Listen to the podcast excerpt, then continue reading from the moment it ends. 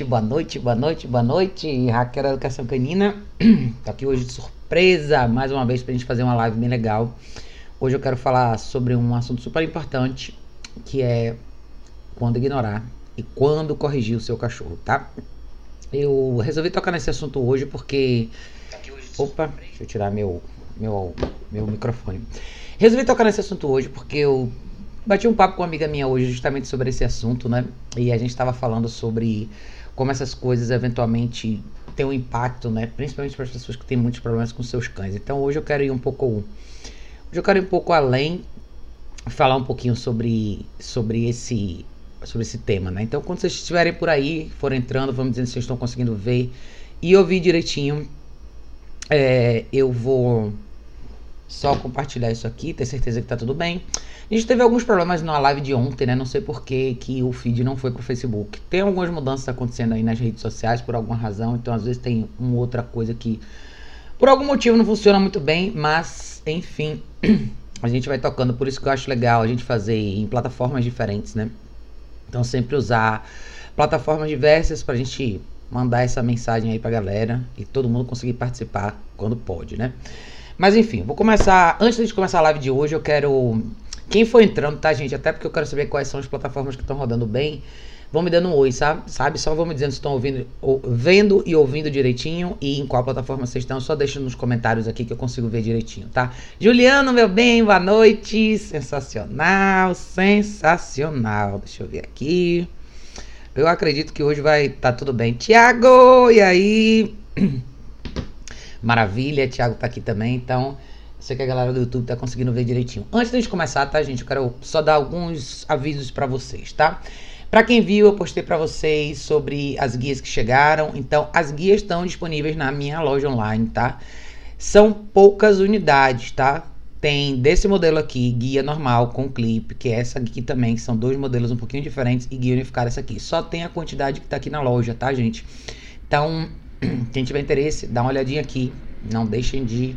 Para vocês chegarem na loja, né? Se vocês não saberem como chegar na loja, se estiverem no meu site, basta entrar aqui, serviços e produtos, clica em loja online.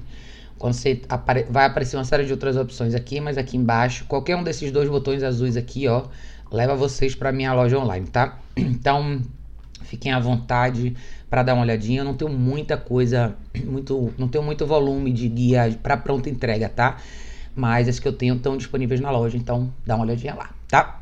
Quem mais entrou aqui? Letícia, boa noite, tudo certo no YouTube? Maravilha, Letícia. Júnior, boa noite. Nobles Pet Hotel, olá, boa noite, tô adorando acompanhar seu trabalho, que legal, que bom, que bom que você tá aqui. Márcio, boa noite, boa noite, boa noite a todos, maravilha, gente, vamos lá. É, vamos pro tema, né?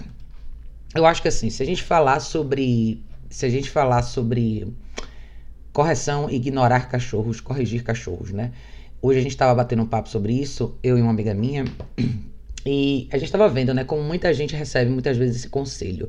E eu quero falar sobre esse argumento, né? Às vezes o pessoal fala desse. O argumento que muita gente usa é o seguinte: muita gente diz que você, em muitas situações, deve ignorar o que o cachorro está fazendo, porque se você corrigir de uma forma ou de outra, você vai o, o fato de você dar atenção para o cachorro é recompensar o comportamento negativo. E eu queria dizer porque que eu acho que esse argumento não faz nenhum sentido na realidade, tá? Muita gente tem problemas, principalmente, por exemplo, na fase de filhote ou na primeira adaptação do cão em casa, né? Ah, o que, que eu queria ver? Boa noite, Kleber, maravilha. Então tá rodando no Facebook, maravilha, Kleber, obrigada, obrigada. Não, mas boa noite, boa noite, minha gente, que bom que vocês estão aqui. Então, vamos falar um pouco dessa questão. Por que, que esse argumento não faz sentido e não tem lógica, né? Se a gente pensar que, vamos supor, um exemplo simples, e é até o exemplo que eu estava conversando com essa amiga minha hoje, né? O cachorro, você tem um cachorro, você mora numa casa, você tem um quintal, seu cachorro tem acesso à casa e à área externa da casa. Seu cachorro vai lá fora, brinca na terra, volta e sobe no sofá com as patas sujas de terra. Como não corrigir? tá? Ou como não, se a gente pensar, claro, a gente vai falar na história de evitar e prevenção e tudo mais, mas vamos supor que aconteceu a situação. Como é que você, como que ignorar uma atitude como essa do cachorro seria benéfico para você? Vamos falar de um cachorro que tem mania de morder. E, e, e, assim, a coisa das mordidas que começa na fase de filhote, né? Muito cachorro descobre o mundo com a boca, eles começam a morder tudo, as pessoas não sabem exatamente como corrigir o filhote, ele cresce e continua com esse hábito. Até onde você vai deixar o cachorro chegar nesse ponto sem intervir? O quanto de mordida você está disposto a tomar na, na esfera de brincadeira, depois numa esfera um pouco mais intensa, até você corrigir. Ju! A Ju aí, boa noite, Ju! Então, eu acho importante a gente falar como às vezes um argumento sem muito sentido entra na cabeça das pessoas como realidade, como as pessoas se veem no armadilha por conta disso, tá? E ignorar comportamento, existe, existe um lugar, talvez, para algumas coisas que você pode ignorar. Então a gente vai falar sobre alguns exemplos aqui hoje, tá? Então, um exemplo de um cachorro que vai lá fora e, e mexe no seu quintal e volta para casa com a pata cheia de terra e sobra no seu sofá. Ignorar esse comportamento não vai te beneficiar em nada. Pelo contrário, você só vai deixar o cachorro mais à vontade para fazer isso mais vezes, tá? Se a gente fala de um cachorro que aprende a se comunicar, ou engajar com você com mordidas e você não interfere nisso, eventualmente é isso que o seu cachorro vai fazer pro resto da vida, tá? E amanhã ele pode te machucar de verdade. Quando a gente fala de um cachorro que late, por exemplo, para barulhos do hall, late para campainha ou late para estranhos, se você ignorar, não existe nenhuma chance dele parar de fazer isso daí, tá?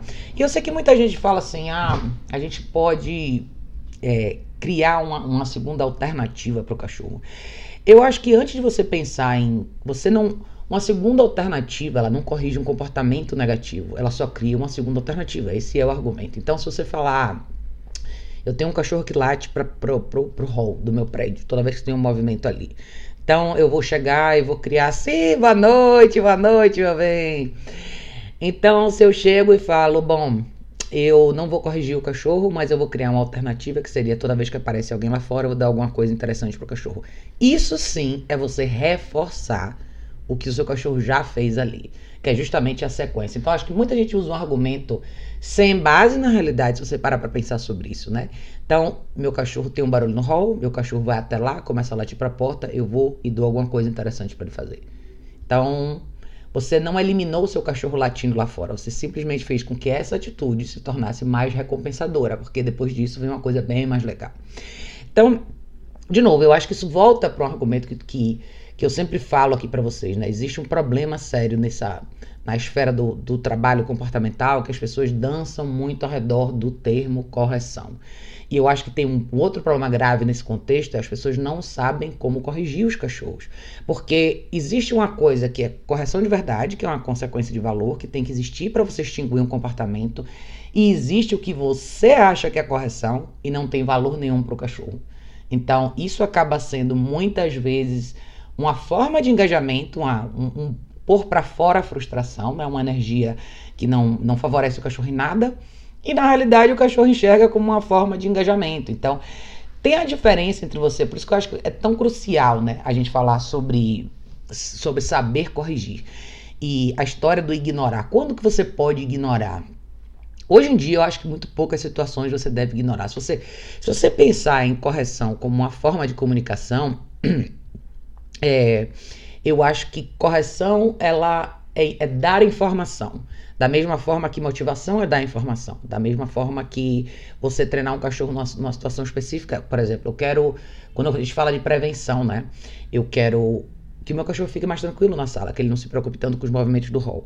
Então, eu vou trabalhar o place com ele. Vamos dar um, um exemplo aqui, né? Vou estabelecer um lugar na sala, eu quero que ele deite e relaxe aqui, não ligue para o que acontece lá fora, né? É você criar uma. Você já está criando um, um, uma referência de comportamento. Você está dando uma orientação para o seu cachorro antes do erro acontecer.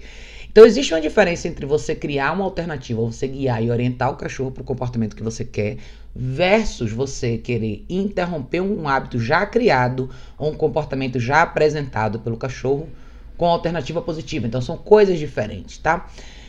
Vamos supor que você trabalhe bastante no exercício do place com seu cachorro, você está usando a guia, está fazendo tudo certinho, e o seu cachorro, mesmo no place, tem uma reação, que é de latir, por exemplo.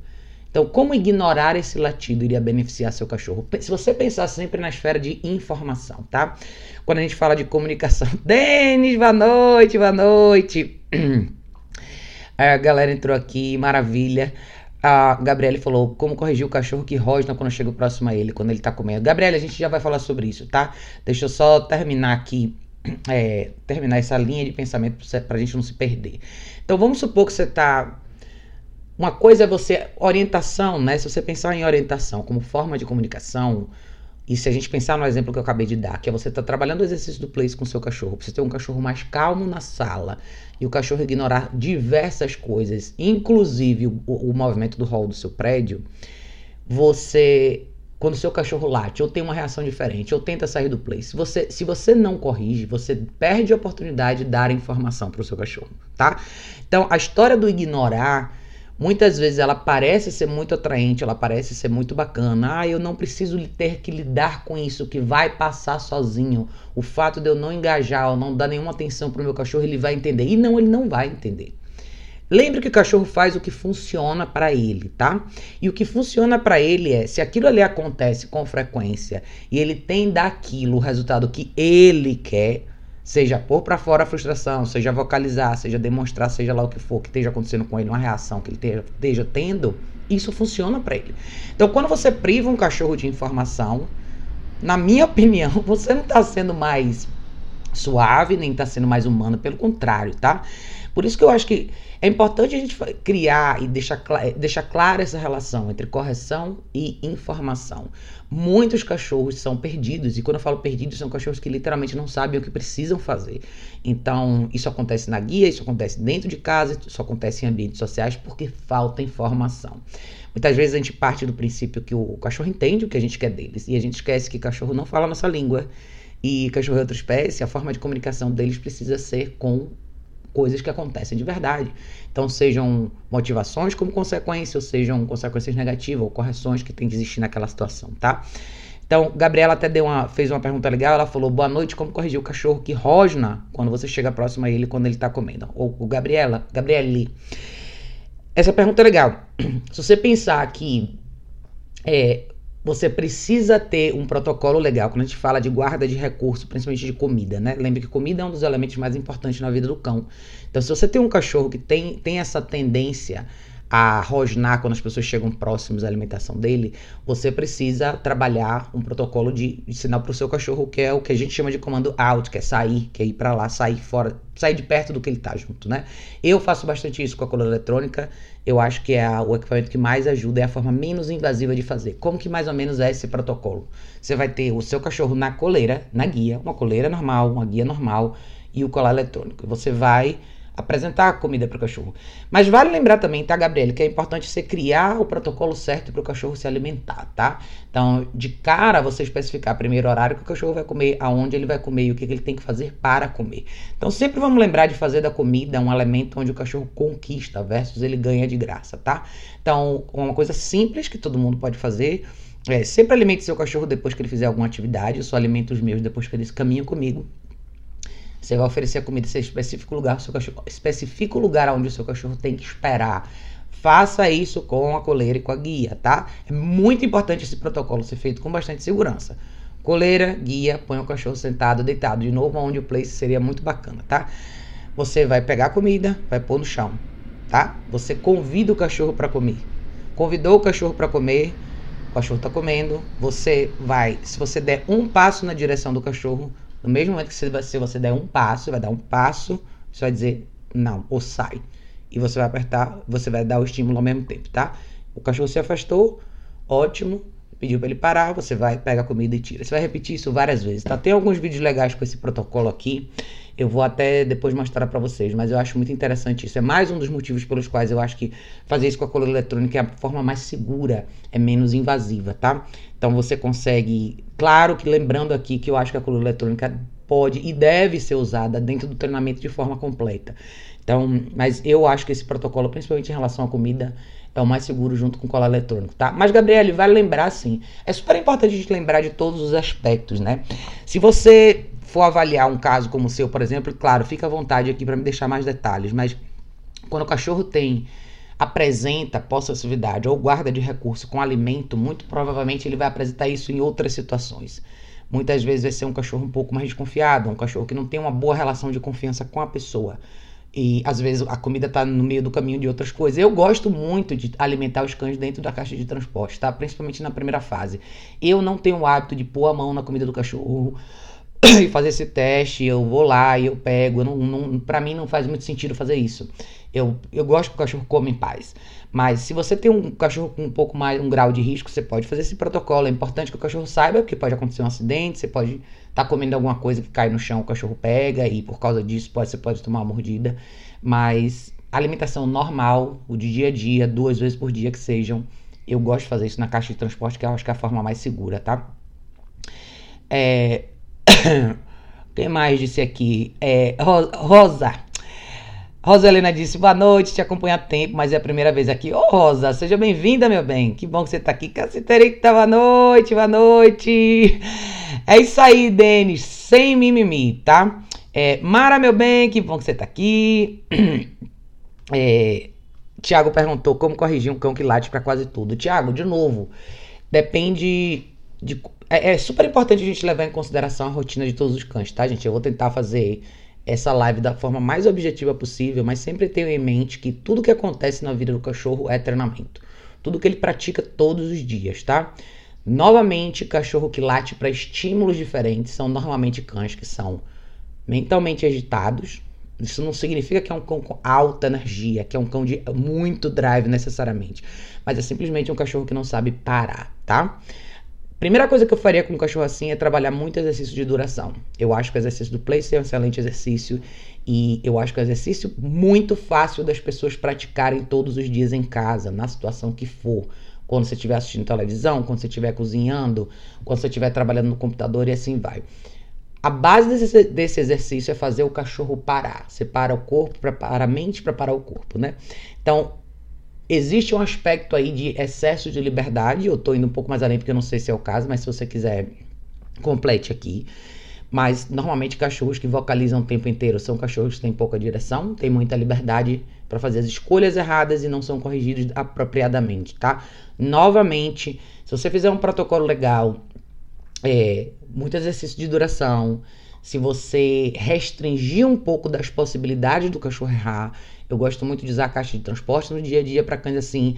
Lembre, quanto mais espaço o cachorro tiver para se movimentar, quanto mais estímulos ao redor dele ele tiver sem informação, para um cachorro que tende a vocalizar, a tendência é ele vocalizar para tudo, tá? Mas também é um treinamento que eu faço com o colar eletrônico, tá? Porque eu acho que é muito mais fácil de intervir de uma forma que fique mais clara para o cachorro. Quando a gente fala de vocalização, talvez seja uma das coisas mais complicadas para as pessoas corrigirem, porque as pessoas não sabem exatamente como corrigir. E um cachorro que vocaliza com frequência, normalmente ele entra num estágio de adrenalina onde ele não sente muita coisa fisicamente. Então, se você tenta corrigir fisicamente com toque físico, ou às vezes você tenta corrigir com a correção na guia, aquilo ali acaba não sendo suficiente para o cachorro naquela situação específica, tá? Mas é muito, mega importante trabalhar muito momento de treino passivo, tá? Cães que vocalizam muito precisam desse intervalo. E eu acho que a cola eletrônica ajuda esses cachorros a relaxarem, tá? Na realidade, é a estrutura e a disciplina do dia a dia que fazem tudo isso acontecer. Mas absolutamente a coluna eletrônica ajuda demais, demais mesmo, tá? Mas fica à vontade para me dar mais detalhes, tá, Tiago? O que, que eu gosto de saber desses casos? Eu gosto de saber como é a rotina do cachorro, como esse cachorro vive dentro ou fora de casa, o que, que ele faz todos os dias, qual é a dinâmica da rotina doméstica. Esse é um cachorro que está solto o tempo inteiro, que tem acesso a tudo o tempo inteiro. É um cachorro que fica do lado de fora da casa sozinho. Muitos cachorros lá tem bastante quando tem essa situação. Ou cachorros que tem pouca orientação das pessoas. E quando eu falo orientação, não, necessariamente porque o cachorro está ausente do ambiente, tá, mas tem muitos cachorros que vivem numa casa, estão sempre na presença dos humanos, mas os humanos não necessariamente dizem para o cachorro o que ele precisa fazer. Eu acho que boa parte dos cães passam por problemas assim. Eles estão, eles têm bastante liberdade, eles têm água e comida, eles têm um lugar bacana para viver e dormir, mas ninguém para para dizer o que eles precisam fazer. Nem que seja para dizer, ó, pare, não faça nada, deite, fique aqui do meu lado. Eu acho que parece muito simples, mas para muitas pessoas isso não acontece. Então, se você quiser deixar mais detalhes aqui, fica à vontade, tá? Leandro disse tudo aqui no YouTube, maravilha, Leandro. Jim, aí sim, Jim, já tava, já ia perguntar com você, já queria saber onde é que você tava, que você não tinha aparecido ainda. É... Aí Thiago falou, corrigir o cão que late pro outro cão que passa na rua. Com certeza eu faria um treinamento legal de coleira eletrônica, tá, Thiago? Porque eu acho que é a forma mais fácil de corrigir. Porém, se você fala de um cachorro que late para outros cães na rua, não pense só no elemento correção. Pense na história que a gente estava falando aqui desde o início da live, tá? Informação. Informação, quando a gente fala de condução na guia, talvez seja uma das coisas mais importantes, né? Muita gente tem muita dificuldade para caminhar com os cães. Eu vou dar, assim, eu vejo aqui no meu bairro todo, todo dia isso, né? Tem milhares de cachorros aqui. Então, eu vejo todo dia as pessoas saírem na rua. Existe um modo que as pessoas acostumaram a fazer, que é elas pegam a ponta da guia e o cachorro às vezes está de peitoral, ou tá com aquela easy walk, ou tá com a coleira lisa no pescoço. A pessoa simplesmente deixa o cachorro ir até o fim do comprimento da guia e a pessoa fica andando atrás. Então, de cara, a informação é: vá embora, faça o que você quiser. Então, a gente sempre tem que pensar o que, que a gente está comunicando para o cachorro na guia. E eu acho que é por isso que eu falo tanto sobre porque os equipamentos de treinamento fazem diferença, mas eles precisam ser usados da forma correta. Então tem muita gente que tem muita dificuldade porque a gente não pensa no que deveria ser a caminhada de verdade, e que tipo de informação a gente precisava estar tá passando para o cachorro o tempo todo, e a gente acaba só pensando nos momentos caóticos aonde a gente precisa corrigir. Então, eu acho que eu andaria alguns passos para trás, revise como que é a rotina do seu cachorro, como é que você prepara o seu cachorro para caminhar, o que que você tá dando de informação de verdade para o seu cachorro e aonde você tem que corrigir. Não elimina a questão da correção que eu falei no início. Eu absolutamente gosto de trabalhar com coleira eletrônica, principalmente para cães que vocalizam muito, mas vocês sabem que é um equipamento que eu adoro. Por mim, eu acho que todos os cães poderiam ser super bem treinados com a coleira eletrônica. Eu acho que é um excelente equipamento. Mas eu adoro a Procolor para caminhadas, eu acho que ela é sensacional e ela ajuda essa, esse momento de informação, né? Eu acho que isso é super importante. Jim falou, hoje eu não atrasei. Isso aí, hoje você tá no horário, Jim. Sensacional. Leandro disse: Meu dog tá latindo para barulho na porta e aprendi que quando ele para de latir, eu devo dar um agrado. Não tem, não tem funcionado. Não vai funcionar, Leandro, pelo seguinte. Tem um vídeo bem legal aqui no meu canal do YouTube. Depois você volta e procura um vídeo, põe lá na lupazinha sequências. O que que você está fazendo? Você está você tá recompensando uma sequência que começa onde? Seu cachorro está em casa, tem um barulho no hall que é o barulho, tem um barulho na porta, ele vai lá e late, ele late, late, late, late, late, late, late, late, late. Quando ele para de latir, você vai lá e recompensa. Então você está recompensando a sequência inteira. Você está recompensando o fato de seu cachorro dedicar um tempo para ficar latindo na porta. Então, ao contrário do que muita gente, de novo, acho que esse é até um exemplo legal, porque muitos argumentos giram em cima disso, né? Ah, você tem que. O que você está fazendo é justamente o que a gente está falando aqui. Você está ignorando o comportamento errado, você está deixando o seu cachorro se consumir e aproveitar e saborear esse comportamento errado. E depois disso, o que, é que você faz? Você recompensa ele. Então, isso tende a acontecer cada vez mais. O que você precisa fazer é corrigir. Para quem não tem coleira eletrônica e precisa. Esse seu problema da porta, isso aqui é a melhor forma de corrigir, tá? Quem não sabe o que é isso, se chama um bonker. É a famosa toalhinha enrolada, tá? Pega essa toalhinha, enrole dois elásticozinhos. Quando seu cachorro ouvir o barulho, ele for na direção da porta, pegue isso e ó, pão, joga na direção do seu cachorro. Ai, coitado. Não. Isso aqui é uma toalha de algodão, tá? Você quer interromper isso amanhã, hoje, pega uma toalhinha, vá no seu banheiro hoje, pega uma toalhinha de banho pequena, uma toalha de rosto, enrole, literalmente jogue isso na direção do seu cachorro. Jogue para pegar nele mesmo. Não vai acontecer nada, isso aqui é de algodão, tá? O que isso cria é o efeito projétil que é literalmente para você interromper esse ciclo que o seu cachorro já criou e já enraizou, tá? Eu adoro Bonker, funciona super bem. E diferente da coleira eletrônica, que muita gente vai dizer, ah, eu não tenho grana para investir, todo mundo tem uma toalha em casa, tá? Todo mundo tem uma, pelo menos. Todo mundo tem uma toalha em casa e uma borrachinha dessa aqui, um saquinho, custa 3 reais. Então todo mundo consegue fazer. Interrompa, tá?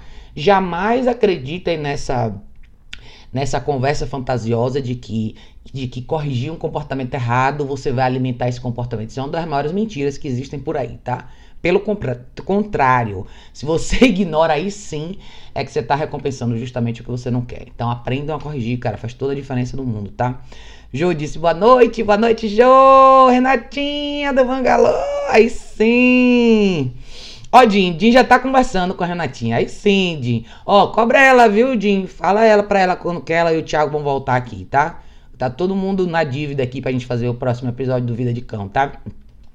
Gabriele falou, obrigado pelo esclarecimento. Imagina, Gabriele, fica tranquila. Deixa os comentários aqui sempre que precisar, tá? Mariana disse: ao invés da caixa de transporte, a focinheira após as brigas ajudaria. Moro em apartamento e meu espaço é pequeno. Tenho três peludinhas e duas delas estão brigando. Tô tentando alguns comandos em casa. Mariana, são duas coisas diferentes, tá? Eu, se você tem cães da mesma casa que brigam, é absolutamente essencial você ter caixa de transporte, tá? Mesmo seu espaço sendo pequeno. Se o seu espaço é pequeno, faça um certo esforço. Eu aqui em casa também, meu apartamento não é grande. Eu tenho três caixas de transporte relativamente grandes. O que, que eu fiz? Eu abri mão de outros móveis que eu acho que não eram tão necessários para mim e coloquei as caixas aqui. Por que, que isso é tão importante? Porque brigas entre cães da mesma casa podem custar a vida dos seus cães, tá? Então, você vai precisar trabalhar com um de cada vez, principalmente para até você descobrir. Você precisa entender o, que, é o gatilho dessas brigas, você precisa trabalhar com um cachorro de cada vez e você vai precisar de, de um espaço reservado para cada cachorro, tá? Enquanto você trabalha esses cães, para que, que você possa prover para cada um deles também um espaço seguro, sem riscos, tá? A focinheira, depois de uma briga, não vai resolver. Até porque você não vai colocar três, quatro, cada cachorro de focinheira. Isso não significa que eles não vão se degladiar mesmo de focinheira. A única coisa que vai acontecer é que a focinheira pode não permitir que eles se machuquem no primeiro momento. Mas seus cachorros podem aprender a sair da focinheira, tá? Então, focinheira é uma coisa que eu nunca deixaria em cães sem supervisão. Não é equipamento para você deixar no seu cachorro sem supervisão. Se você tem três cães da mesma casa e está acontecendo briga entre dois deles põe a mão na massa para trabalhar, tá? Caixa de transporte absolutamente é imprescindível para você. Eu sei que muita gente às vezes fica com esse negócio de ai, vai ficar feio aqui em casa, onde é que eu vou pôr essas caixas? Mas se seus cães são pequenos, melhor ainda. Eu tenho três caixas enormes aqui e eu já atendi pessoas com cachorros maiores do que os meus e às vezes a gente tem que fazer um esforço mesmo para acomodar. Faz toda a diferença. E cara, a tranquilidade que você vai ter de ter esse período com mais segurança para trabalhar com seus cães e ao longo da vida você ter um lugar reservado para os seus cachorros. Quando você for tomar banho, quando você for sair, cada cachorro seu tem o direito de ter o seu próprio quarto, o seu espaço de sossego, de descanso, sem ter outros cachorros ao redor para intervir, tá? Briga de cães da mesma casa não é brincadeira você precisa aprender a fazer uma leitura legal dos seus cachorros e corrigir na intenção. E começar a aplicar uma coisa que eu falo direto, que é o famoso conceito de existir, tá? Não é porque a gente tem dois, três, quatro cachorros que eles têm que estar interagindo entre eles o tempo inteiro. Não sei se esse é o seu caso, tá, Mariana? Mas eu já tô adiantando, porque eu sei que muita gente cai nesse, nessa armadilha também. De acreditar que o convívio intenso de engajamento é o que os cachorros precisam, quando na realidade não é por aí, tá? Muitas vezes, essa, situação onde você está, onde você chegou, chegou até aí porque muitas vezes você não conseguiu ler esses sinais. Ou você não entendeu que cada cachorro realmente precisava do seu momento. Se você quiser, comece hoje a praticar o exercício do place com seus cachorros. Isso vai, isso vai mudar a sua vida com eles, tá? Muita gente às vezes fica com essa visão de que o cachorro deitado, quieto, é deprimido, triste, mas não é isso. É um convívio saudável assim. Os cachorros não precisam ficar interagindo o tempo inteiro. Mas agora, se está numa situação emergencial, eu absolutamente compraria a caixa de transporte. Um para cada um. E comece a trabalhar com um cachorro de cada vez, tá? Se você não tiver noção de por onde começar, chame um profissional para te ajudar. Só siga um conselho meu. Se você chamar um profissional que pedir para você colocar esses cachorros todos soltos juntos no meu primeiro dia, não faça isso, tá? Tome bastante cuidado, porque as coisas precisam ser feitas com segurança. Então, a vida dos cachorros vem em primeiro lugar, mas com certeza a caixa de transporte vai te ajudar demais, tá? E não é, e assim, não pense em um ou dois comandos, pense nas coisas que vão ter que fazer parte da sua vida. Não pense em uma sessão de treino aqui e ali, pense como você reajustar a sua vida inteira com esses cachorros. Pense nas 24 horas.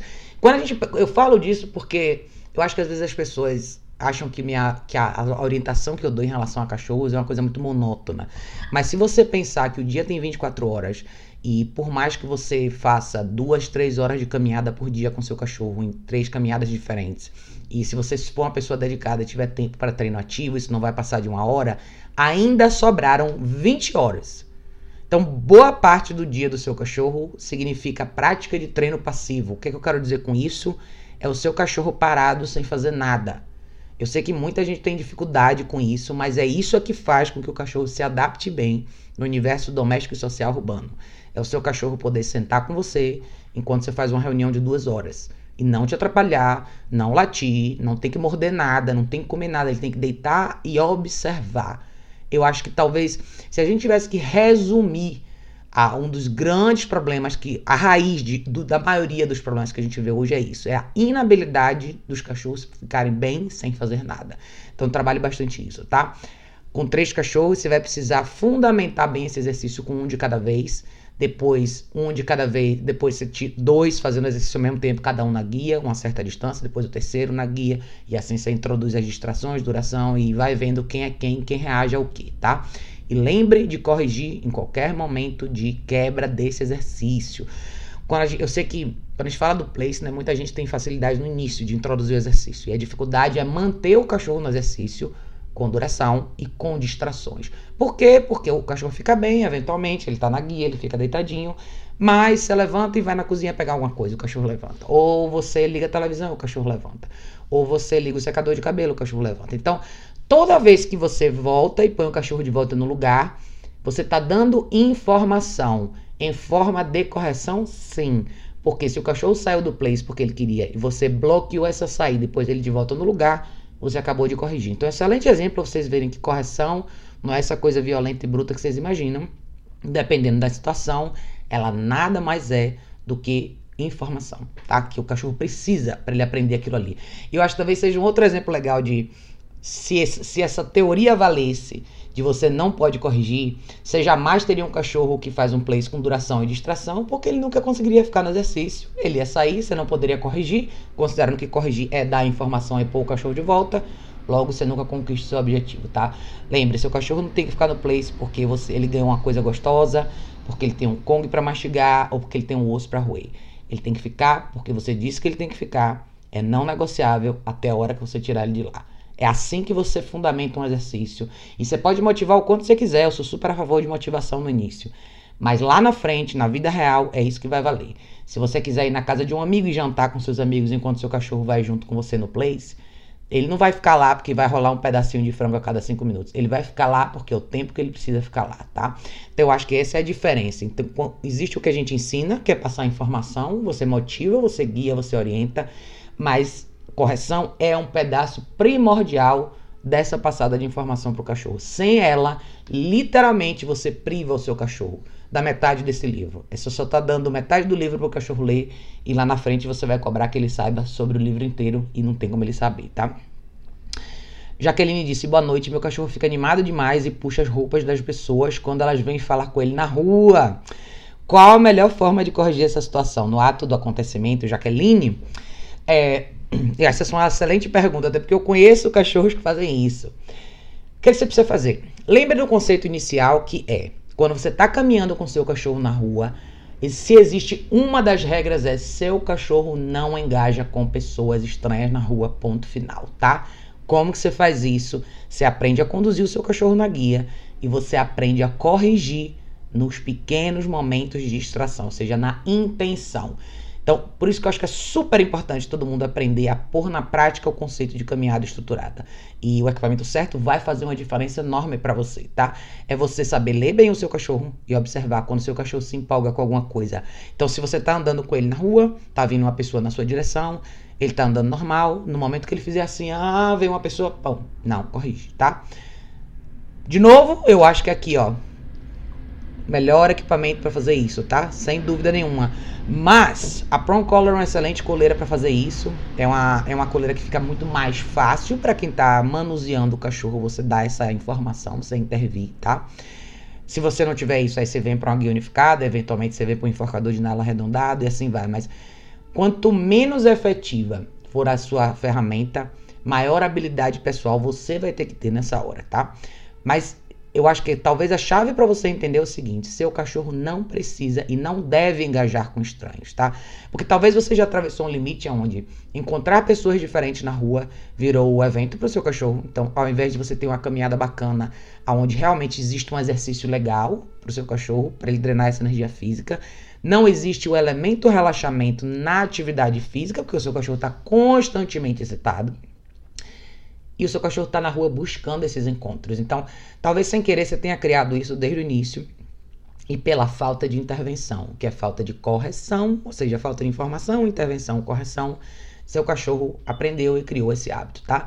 Então, se você puder dar uma olhadinha aqui no meu site, eu vou mostrar para você. Se você não conhece, eu não lembro se você já teve por aqui antes. Se você entrar no meu site aqui, educaçãocanina.org, em equipamentos e ferramentas de treinamento, aqui tem Prong Color, tá? Dá uma olhada nesse link, tem vídeos, tem falando sobre equipamento, é essa coleira aqui, tá? Pode parecer medieval, mas é a coleira mais é, leve que tem para você manusear seu cachorro. É a mais fácil que tem. Tem alguns vídeos aqui. E esse vídeo é um vídeo bem legal também para você assistir depois e ver como que é um trabalho de introdução de condução na guia com a Prong Color, tá? Você pode corrigir? Pode, você vai precisar de muito pouca força, você vai precisar de mais habilidade. Novamente, se você não souber por onde começar, chame um profissional, tá?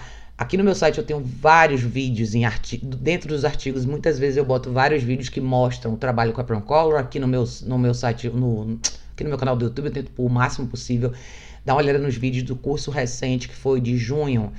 Todos os cachorros eu trabalhei com a Prong Color, faz muita diferença, tá? Mas eu acho que a, o grande lance é você aprender que você precisa corrigir seu cachorro na intenção, literalmente no momento de empolgação, tá? E aprenda a fazer essa bolha entre você e o seu cachorro, tá?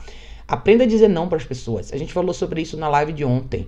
Eu acho que muita gente não se sente à vontade em falar para uma pessoa que está se aproximando dela que o cachorro que não é para engajar com o cachorro.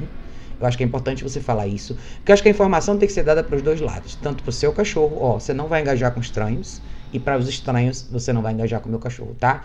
Sinta-se à vontade para dizer para as pessoas, olha, vou pedir para você não interagir com o meu cachorro, porque meu cachorro está em treinamento, tá?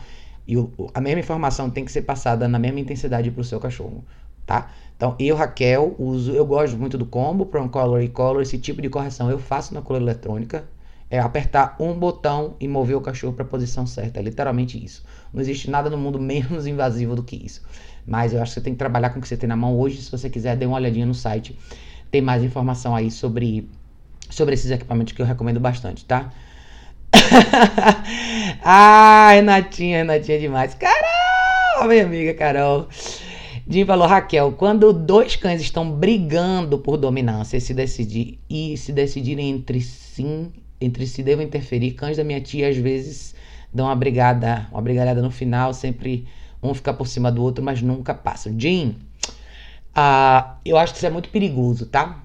Muito perigoso mesmo. Eu acho que se você quem tem dois ou mais cães, no caso é sua tia, eu, se os cachorros têm esse hábito, tá? A coisa pode ficar muito perigosa muito rápido. Existe um risco enorme de você intervir e você se machucar de verdade. Aliás, eu quero até ver se eu acho. Tem um. Deixa eu ver se tá aqui no meu site. Eu vou mostrar um pedacinho só. Eu. Eu postei uma. Traduzi um artigo bem legal falando sobre teoria da dominância. E nesse artigo tem um. Tem um vídeo bem e o início do vídeo ele mostra várias cenas similares, né? Cenas sobre cenas de dois cães é, fazendo exatamente isso que você está falando. E isso pode ser muito perigoso, tá? Muitas vezes a gente acha que tem que intervir. Então, eu quero, deixa eu ver aqui, ó. É, eu acho que é esse, esse link aqui. Deixa eu abrir para vocês aqui. É esse aqui, ó. Eu vou até mostrar para vocês, se vocês quiserem ver, tá? Tá aqui no meu site, vale a pena você dar uma olhada, tadinho. Se você entrar no meu site aqui, tá em artigos e textos. O nome do artigo é esse aqui, ó. Teoria da dominância no comportamento canino derrubada. Ou será que é isso mesmo?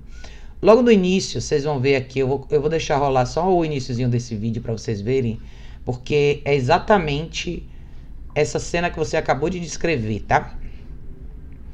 É, esse vídeo é bem legal, é um vídeo, é um vídeo longo se vocês quiserem assistir, o vídeo é em inglês, mas eu acho que vale muito a pena vocês assistirem Vale muito a pena vocês verem um pouco dessas cenas aqui. É um vídeo que foi feito justamente para desmistificar esse mito e mostram cenas bem bacanas. E ele até cita algumas pessoas, alguns nomes aqui. Eu vou até pular um pouquinho dessa, dessa parte aqui para vocês para vocês verem algumas cenas que eles mostram sobre tem uma cena bem interessante aqui mostrando exatamente essa cena, tá? Que você que você mencionou aí, que eu acho que isso é uma coisa muito perigosa, tá? Tome bastante cuidado se você tiver que intervir isso é uma cena de, de lobos, né? Mostra muito isso. Eu acho que se vocês verem uma cena como essa, vocês vão ver que isso muitas vezes acontece com os cachorros. E aí eu não quero entrar nessa discussão se é lobo, se é cachorro, mas eu acho que eu quero que vocês vejam é a questão de postura e linguagem corporal. Tem umas coisas muito interessantes nesse vídeo. É um vídeo longo, mas vale muito a pena você ver. Mas eu acho que a parte que eu queria que vocês vissem é um pouquinho mais para frente. Deixa eu ver. tem vários momentos aqui interessantes sobre que mostram justamente essa parte do de como os cachorros fala sobre alguns profissionais, ele mostra umas cenas bem bem específicas aqui de como os cachorros reagem, situações muito típicas e muito aparentes, né? De como cachorro, os cachorros podem ir para cima das pessoas. Aqui, essa é a cena aqui que eu queria que vocês vissem, essa aqui, ó. Deixa eu ver se dá para ver. Vocês vão ver aqui esse tipo típico grupo de cachorros, né? Soltos, né? Cachorros, quase que se você pensar em cachorros que meio que viraram grupo sozinhos e você vai ver como os cachorros se comportam, tá vendo? Você vai ver como eles se corrigem, enfim. É um negócio muito interessante de, de vocês assistirem, tá? Mas enfim, tá aqui no site, tá? Se vocês quiserem, dê uma olhada, vale muito a pena assistir. E de novo, para quem quiser saber em que página tá, tá em artigos e textos com esse título aqui, ó, Teoria da Dominância no Comportamento Canino Derrubada. Será que é isso mesmo? Dá uma olhada lá depois, tá? Vale muito a pena assistir. Mas a, o resumo para você é o seguinte, Jim. Se existe uma situação desse tipo entre os dois cães da sua tia, meu melhor conselho seria não deixar esses cães soltos sem supervisão, tá? Uma situação dessa pode ir mais longe e se você intervir, você pode se machucar de verdade, tá? Pode ser que nada de verdade tenha acontecido até agora, mas é quando os cachorros vão muito mais pro lado selvagem da coisa. Então acho importante você não pôr a sua mão sem saber o que você tá fazendo, tá? Você pode se machucar de verdade, mas eu não deixaria dois cães assim sem supervisão, não, tá? O resultado disso pode ser bem desastroso. André disse boa noite, boa noite, André.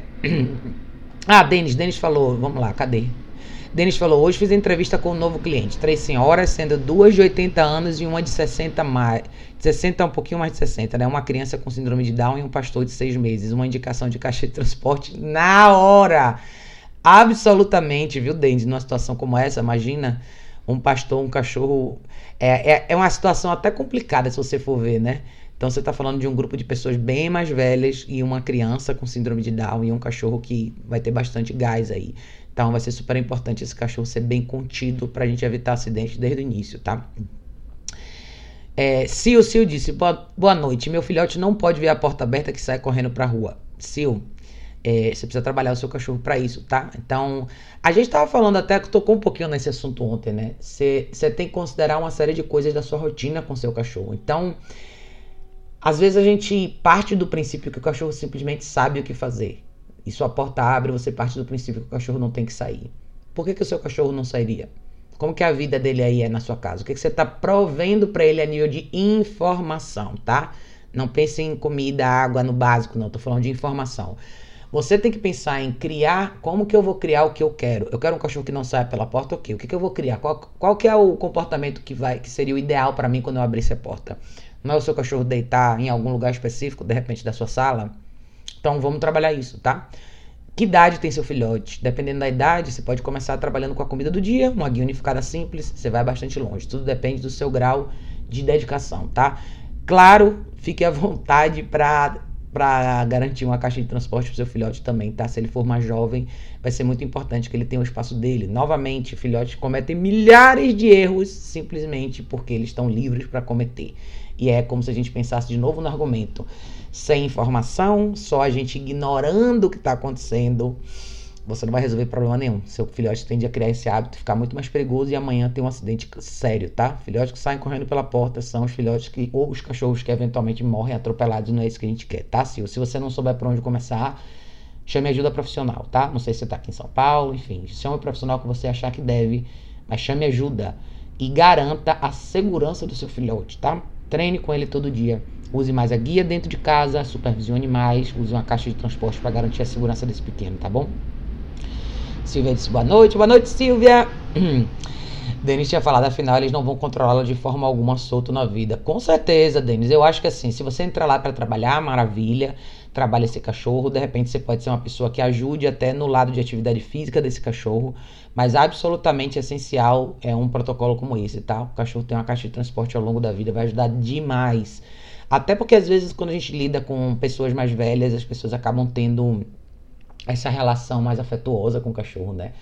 Sobra muito disso, né? Principalmente quando a gente fica mais velho, a gente tende a ficar mais meloso, coração mais mole, então eu já, já vi, na verdade, alguns casos, não meus que eu atendi pessoalmente, mas de outros profissionais que me perguntaram, me pediram opinião em relação a isso E muitas vezes essa, de novo, é a grande dificuldade, né? Da, das famílias que são compostas por pessoas de mais idade, com cachorros que têm uma postura. Cachorros de personalidade mais forte, as pessoas têm muita dificuldade em corrigir. E o risco para essas famílias é sempre o cachorro se tornar possessivo com as pessoas.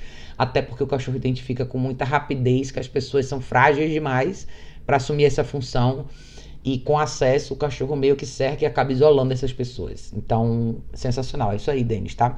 Se for um pastor mesmo, já pede para eles comprarem uma caixa pro tamanho que esse cachorro vai ficar quando ele estiver grande, que provavelmente vai ser o maior de todas, a caixa maior de todas, tá? Não é barata, não, mas com certeza vai garantir a segurança de todo mundo. Vale a pena investir na caixa de qualidade, tá?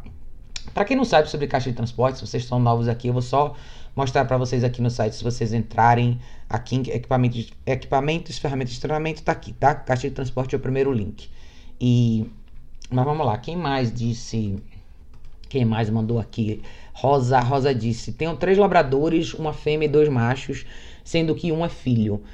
o macho pai presente desde o nascimento desse, mas agora dois anos depois, pai e filho estão se estranhando. Separei, fiz certo. Sim, você fez certo, tá, Rosa? O que que acontece? Acho que foi esses dias alguém tinha me perguntado sobre essa coisa do, dos, do, da relação familiar dos cães, né? Se eles se reconhecem como pai, mãe, filho, irmãos e etc. Eu acho que isso não existe no universo dos cães. Eu acho que existe um laço familiar, existe um laço muito forte de grupo, né? Mas independente da esfera genética não, é quem vive junto e como aquela dinâmica de grupo funciona.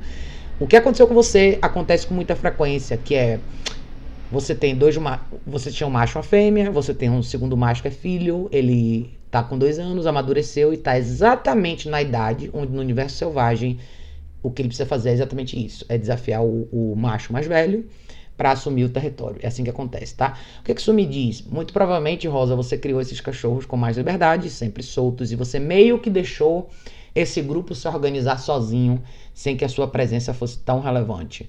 Eu não sei se esses cachorros vivem dentro de casa, fora de casa, se você dedica bastante tempo a orientar a informação de novo, tá? O que a gente estava falando antes. Então, quando a gente abre mão do nosso papel, muitas vezes, muitas vezes não, absolutamente sempre os cachorros se reorganizam. E a reorganização de grupo deles não é tão suave quanto a nossa, pelo contrário, tá? Existe o elemento de desafio e disputa e muitos cachorros vão até o fim. E até o fim significa eliminar o outro e pronto, tá? Isso é a vida animal. Isso é a espécie animal selvagem predatória que funciona desse jeito. Então, eu separaria, mas separar é só um passo para você garantir a segurança desses animais. O segundo passo é você trabalhar com cada um deles para que eles possam viver bem, tá? E de novo, se você não sabe por onde começar, chame ajuda profissional, tá? Última coisa que eu quero ver é você se machucar ou qualquer um dos seus cães se machucarem. Mas considere pôr esses cachorros numa rotina legal, tá? Labradores são cães maravilhosos, mas são cães que precisam de, de uma vida produtiva, como acho que a maioria das, cães, do, do, das raças de trabalho. Na realidade, como todos os cães precisam, né? Todo mundo, cães e humanos, nós humanos, nos beneficiamos de uma vida mais produtiva. Então, quando a gente não tem uma vida produtiva, quando a gente tem uma vida ociosa, quando não existe propósito para nada do que a gente faz, restam poucas alternativas e elas acabam não sendo as mais atraentes ou as mais ou, ou as que apresentam os melhores resultados. Então considere isso aí, tá, Rosa? Se você estiver aqui em São Paulo, precisar de ajuda, pode entrar em contato comigo ou com quem você escolher. Mas chame ajuda para trabalhar esses cães, tá? É cedo, são cães jovens, você tem muitos anos de vida pela frente e você pode reintegrar esse grupo da forma correta, mas se você fizer um bom trabalho, tá? Você precisa se dedicar bastante.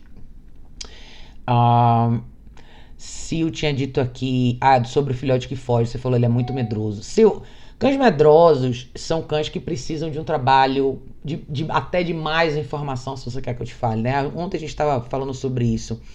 Eu acho que os casos mais desafiadores são os cães mais inseguros. Porém, os cães mais inseguros são os que mais se beneficiam de uma vida bem estruturada. Quanto mais regras existirem na vida desse cachorro, mais seguro ele vai ficar. Pense na, na própria definição de insegurança, né? Um cachorro inseguro é aquele cachorro que não, não, não consegue visualizar um resultado positivo das coisas. Tudo deixa ele incerto. É a incerteza do que vai acontecer quando você pega uma vassoura, do que vai acontecer quando você deixa cair uma roupa do cesto, ou quando você liga o secador. Então, se você pensar na lógica dessa sensação ou dessa reação que o cachorro apresenta diante de tudo isso, o que que você precisa proporcionar para esse cachorro para que ele se sinta diferente? Bons resultados. Ou seja, liguei o secador, nada aconteceu. Então, como que eu crio isso? Primeira coisa que eu preciso fazer é não deixar o cachorro necessariamente fugir da situação. Não significa que você vai pôr o cachorro embaixo do secador. Mas, de novo, o exercício do place faz milagres para cães inseguros, tá? É onde você define, olha, é aqui que você vai ficar. Guia, coleira, aqui que você vai ficar, caminha, cama suspensa, o que você quiser usar. Esse é o seu lugar seguro e eu vou começar a trabalhar você aqui nesse lugar. Eu vou trazer ao redor de você uma série de coisas que geram um certo estresse em você. Eu não vou deixar você sair da situação, mas eu vou, não, não vou deixar que nenhum desses estímulos afete você diretamente. É basicamente isso que a gente faz com o cachorro inseguro. A gente introduz ele a cenários diferentes e a gente constrói essa confiança que estava faltando lá. Então, um cachorro inseguro precisa viver com uma pessoa extremamente segura. Uma pessoa que não tenha dó desses momentos de insegurança e saiba trabalhar o cachorro através de cada um desses momentos, tá? Por isso que talvez seja legal para você ter ajuda profissional, de alguém que possa trazer essa coisa de dentro para fora para você, você vai precisar disso ao longo da vida e policiar. Você precisa se policiar para que você não acolha justamente o que você não quer. Então, se o seu cachorro tende a sair correndo quando você abre a porta, pode ser que o esteja faltando para ele um lugar seguro dentro. De novo, a caixa de transporte é sensacional para cães inseguros, tá? Eu acho que ela oferece esse espaço de segurança em formato de toquinha, onde nada vai afetar o cachorro. Todos os cães inseguros que eu já atendi até hoje amam a caixa de transporte. Se tem uma coisa que eles gostam é de ficar lá dentro. Porque a, às vezes você tem que até trabalhar um pouco mais o cachorro fora da caixa de transporte. Porque se você deixar, ele fica lá o tempo inteiro, porque é lá onde ele se sente confortável. Então, considere essa opção, tá, Sil? De novo, se você entrar no meu site aqui, é, basta você entrar aqui, educaçãocanina.org, tá?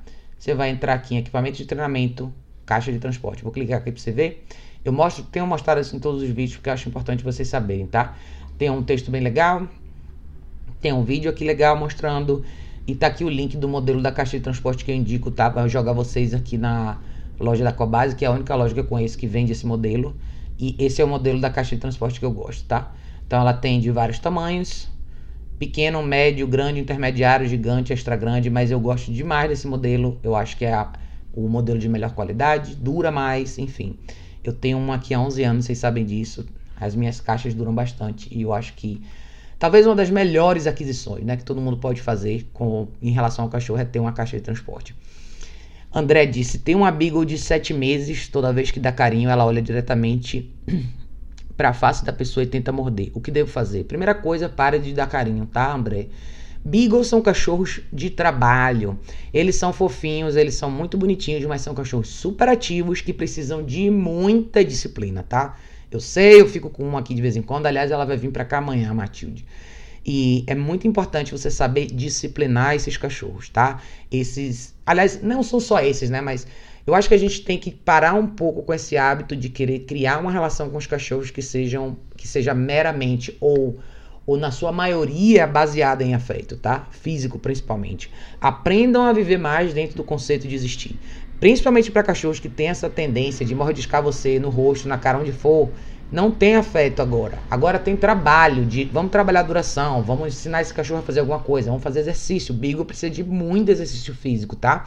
Aprender a caminhar bem com um cachorro desse, desse tipo aí faz toda a diferença. Mas são cachorros que também não buscam muito esse tipo de afeto. Todos os Beagles que eu já atendi até hoje são cachorros que literalmente não se importam muito com essa esfera afetiva. O que eles querem é fazer alguma coisa com você. São cachorros que gostam de atividade física, mas se beneficiam demais na esfera disciplinar, porque eles são cachorros que precisam aprender a ser corrigidos, tá? Se você estiver numa situação como essa, ó, bunker, enrole sua toalhinha. Você pode trabalhar o seu cachorro aos poucos nisso, que é, primeiro eu trabalhei esse cachorro na guia, trabalho o exercício do place. Quando ele estiver bem no exercício do place, você vai lá, abaixa para fazer um carinho. Se o cachorro levantar para ele te morder, bunker, tá? Mas não comece e não foque na esfera afetiva. Se eu tivesse um Beagle, ele raramente teria afeto meu. E seria um excelente cachorro. Que é mais ou menos como a Matilde fica aqui em casa, tá? Tem os momentos certos para você compartilhar afeto. E eu acho que esse não tem que ser a primeira, não tem que ser a prioridade, ele tem que ser talvez a última, tá? Então pense em trabalhar esse cachorro, pense em dedicar tempo para atividade física para esse cachorro, pense em trabalhar o faro desse cachorro, use a comida do dia. Você pode fazer muita coisa com o Beagle com a comida do dia, tá? Se tem o segundo melhor nariz do mundo, terceiro, na verdade, o melhor nariz do mundo é o deles. Primeiro é o Bloodhound, depois o Basset Hound, depois o Beagle. Então, Tá? É um excelente cachorro pra você trabalhar com a comida do dia, tá? Mas reduz essa história do afeto, tá, André? Seu, seu bigo não precisa disso. Ele precisa de uma série de outras coisas, isso é o que ele menos precisa, tá? Gabriele disse: ele tem apenas três meses e é pequeno porte. Coloco ele para sentar antes de comer, estou introduzindo a guia, não mexo nele na hora de comer, mas quando me aproximo, ele come muito rápido e começa a rosnar.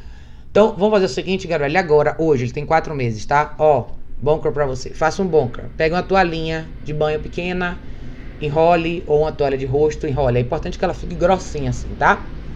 Você vai pôr ele na guia, você vai botar a comida no chão. Você vai deixar ele comer. Você vai segurar uma ponta da guia, tá? Segure uma ponta da guia, folgada, não é fazer pressão não. Segure a ponta. E dê um passo na direção do pote dele. Quando ele mostrar os dentes, pum! Jogue o bunker de verdade. Pode jogar em cima dele, pá. Pode ser que voe ração para tudo quanto é lado, não importa. Eu quero que você quebre isso hoje, tá? Então não espere poder comprar coleira eletrônica não. Bunker, tá? Não tenha medo, é uma toalha de algodão, não vai acontecer nada. O que vai acontecer, o seu cachorro vai tomar um susto e vai falar: ah, Ai meu Deus, e agora? O que, que aconteceu? Ele se afastou. Maravilha, pega o bunker, guarda aqui de novo, segura ele na guia. Não deixa ele fugir da situação, tá? Não deixa, segura ele na guia, põe o potinho de novo pá, e oferece de novo. Pode ser que ele fique, meio assim. Pode falar, ok, dê de novo, deixa ele vir. Ele vai vir de novo. Depois você faz a mesma coisa, um passo na direção dele. Não levantou os dentes, massa. Levantou, bunker de novo, tá? Então faça isso e na próxima live eu quero que você me conte o que aconteceu. Mas faça, tá, Gabriel? Não fique com medo.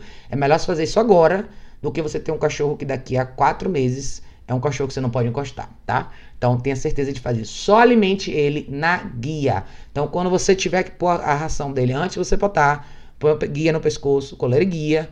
E aí vamos pro ritual, tá? Peça para ele esperar, maravilha, esse pré tá legal. Chegou na comida, pronto, faça esse protocolo. Na próxima live você vai me contar como vai rolar, tá?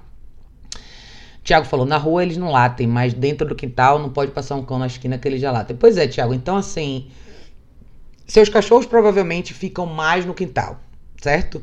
Então você deixa essa área externa da sua casa para os seus cachorros. Eu acho que o grande desafio para muita gente que tem cachorros em área externa é controlar esse negócio que a gente chama de fence firing, que é o cachorro usar toda essa distração da rua, todos esses movimentos ao redor, fora do portão, como elemento de distração. É muito mais desafiador porque você tem menos tempo com seus cachorros, logo seu poder de influência é menor. Seu cachorro está mais tempo lá fora, sem você, do que sob sua orientação. Então, o que, é que você precisa fazer? Eu, eu, eu, eu trabalhei com duas alternativas, tá? Eu, eu não gosto, se fosse meu, se eu vivesse uma casa, eu jamais deixaria meus cachorros soltos lá fora, sem a minha presença, jamais. Eu quero ser a pessoa mais importante na vida dos meus cães. Se eu, se eu não tô lá fora, eles também não estão. Se eu estou dentro de casa, eles estão aqui dentro. Se eu não posso supervisionar, eles estão na caixa de transporte. Papum, tá?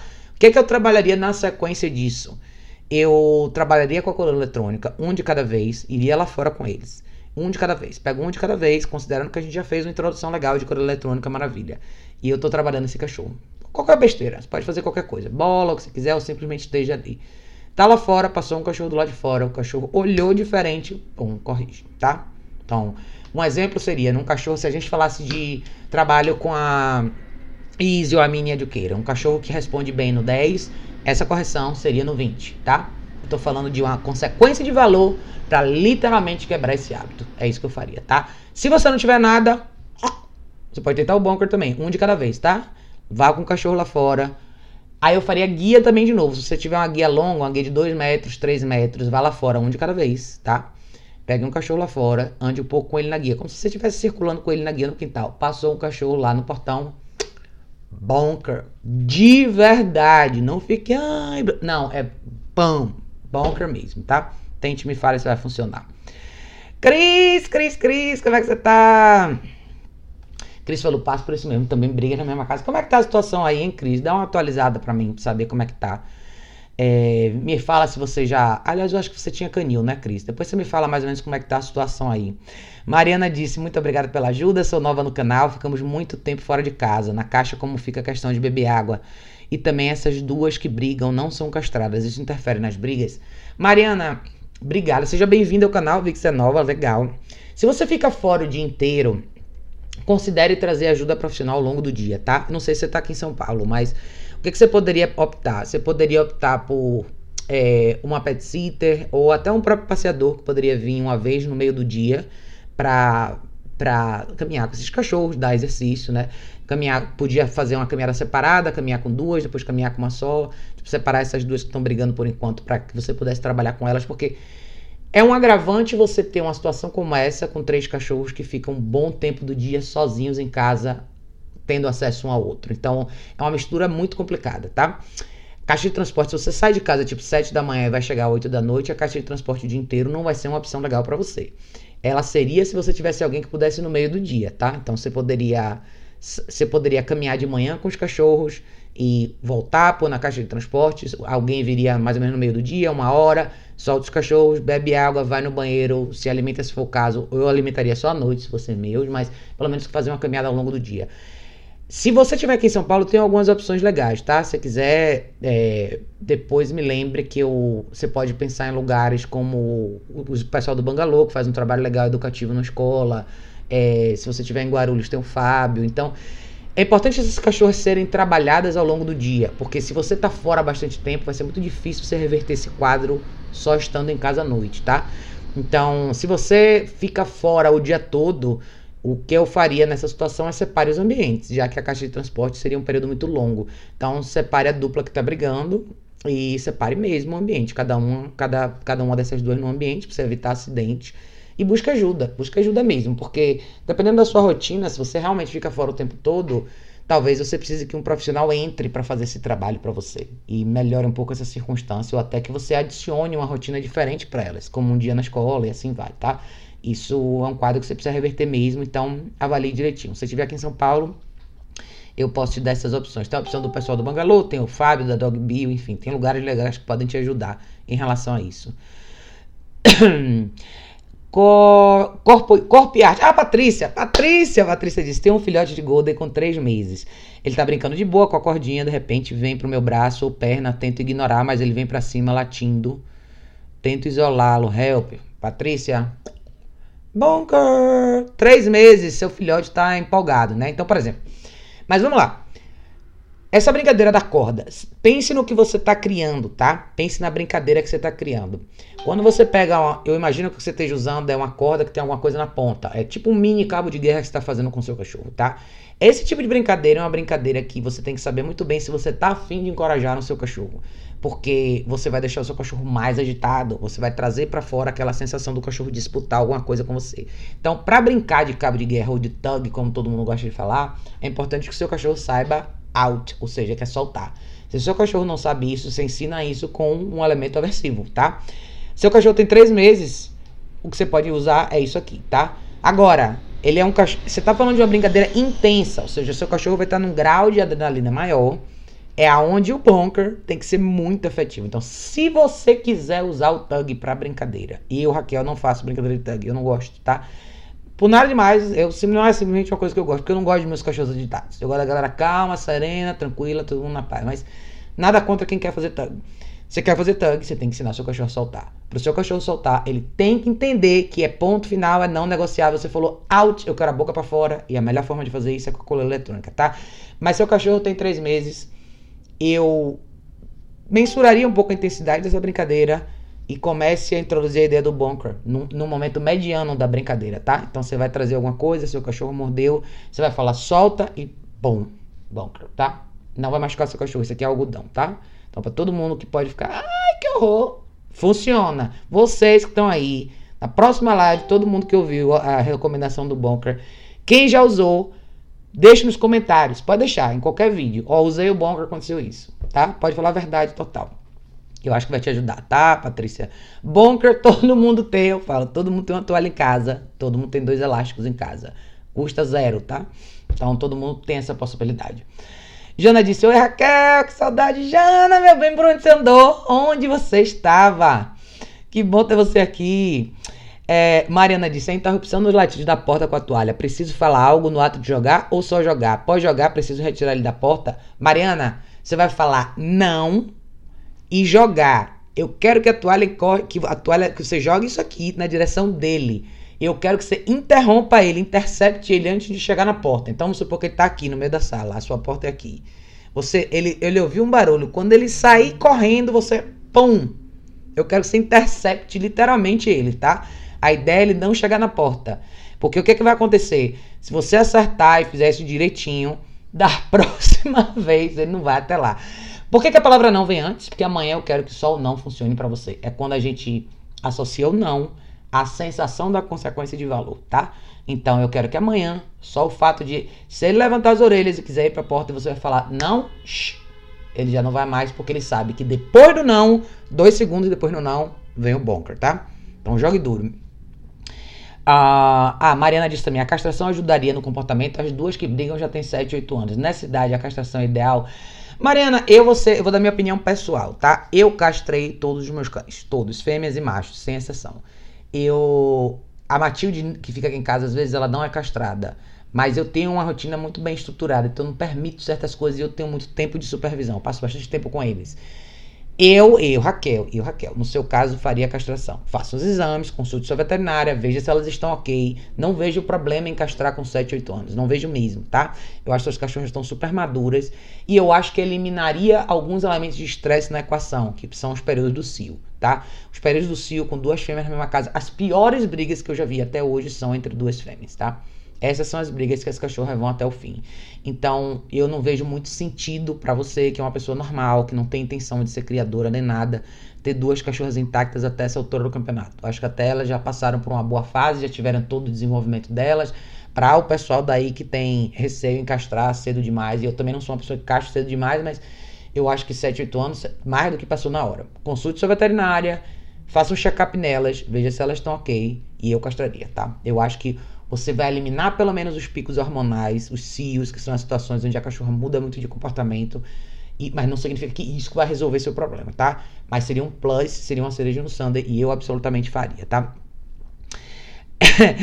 Vandis, comprando minha Pro agora. Isso! Jogue duro, você vai amar. É uma das melhores ferramentas que tem. Eu adoro. Você não vai se arrepender, tá? É sensacional. E se tiver dúvida, dá um toque que eu te ajudo, tá? Jim, Jim falou, Raquel, o que você entende por free shaping versus shaping? Jim, free shaping é você. É, é, tem muito de trabalho com luring, tem muita gente que usa o, a cola eletrônica para trabalho de free shaping, mas eu não entro muito nesses méritos, você sabe disso, né? Meu trabalho, eu gosto de fazer as coisas de uma forma mais objetiva. Eu trabalho com cães domésticos urbanos, free shaping ou shaping, ou como você queira chamar.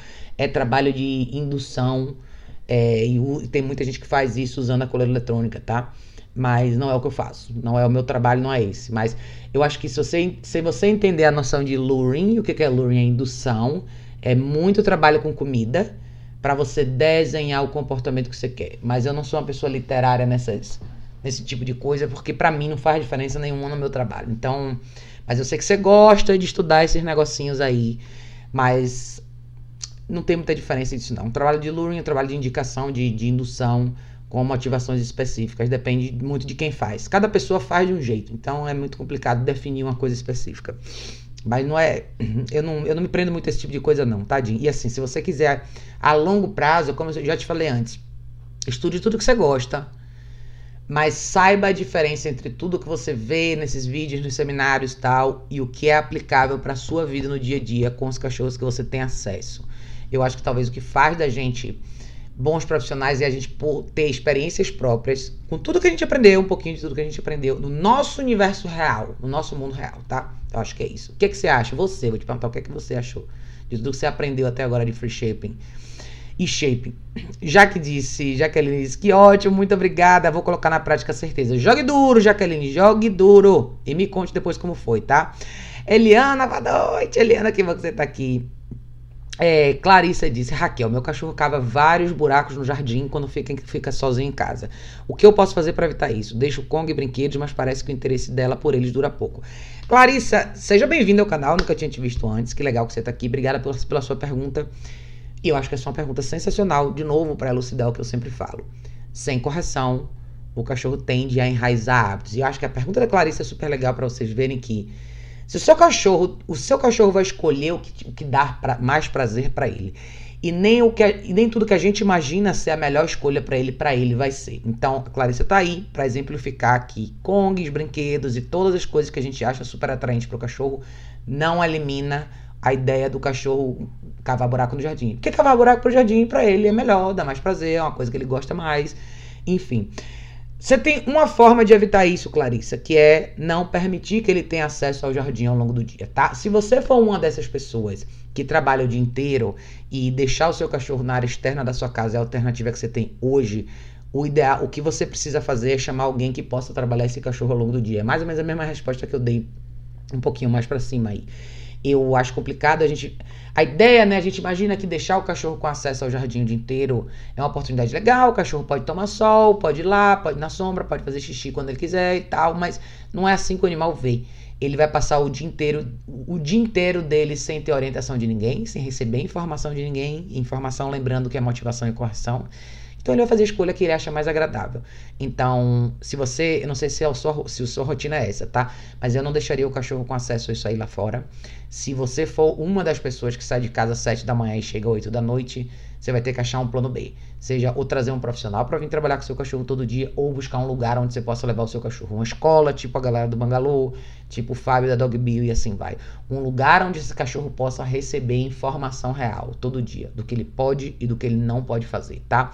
Eu sempre digo que é muito complicado a gente esperar que o cachorro tenha um comportamento ideal num ambiente onde ele tem todas as opções à sua, ao seu dispor sem nenhuma possibilidade de intervenção, tá? Você eventualmente, sim, se você fizesse um programa legal de coleira eletrônica, você poderia interromper isso com a coleira eletrônica em algum momento, mas você não vai estar em casa, seu cachorro vai estar sozinho lá, e mesmo que ele tivesse de coleira eletrônica, você não vai estar, ter como acionar. Então, o que você precisa é de alguém que dê que dê que possa dar informação para esse cachorro, tá? Possa trabalhar ele ao longo do dia.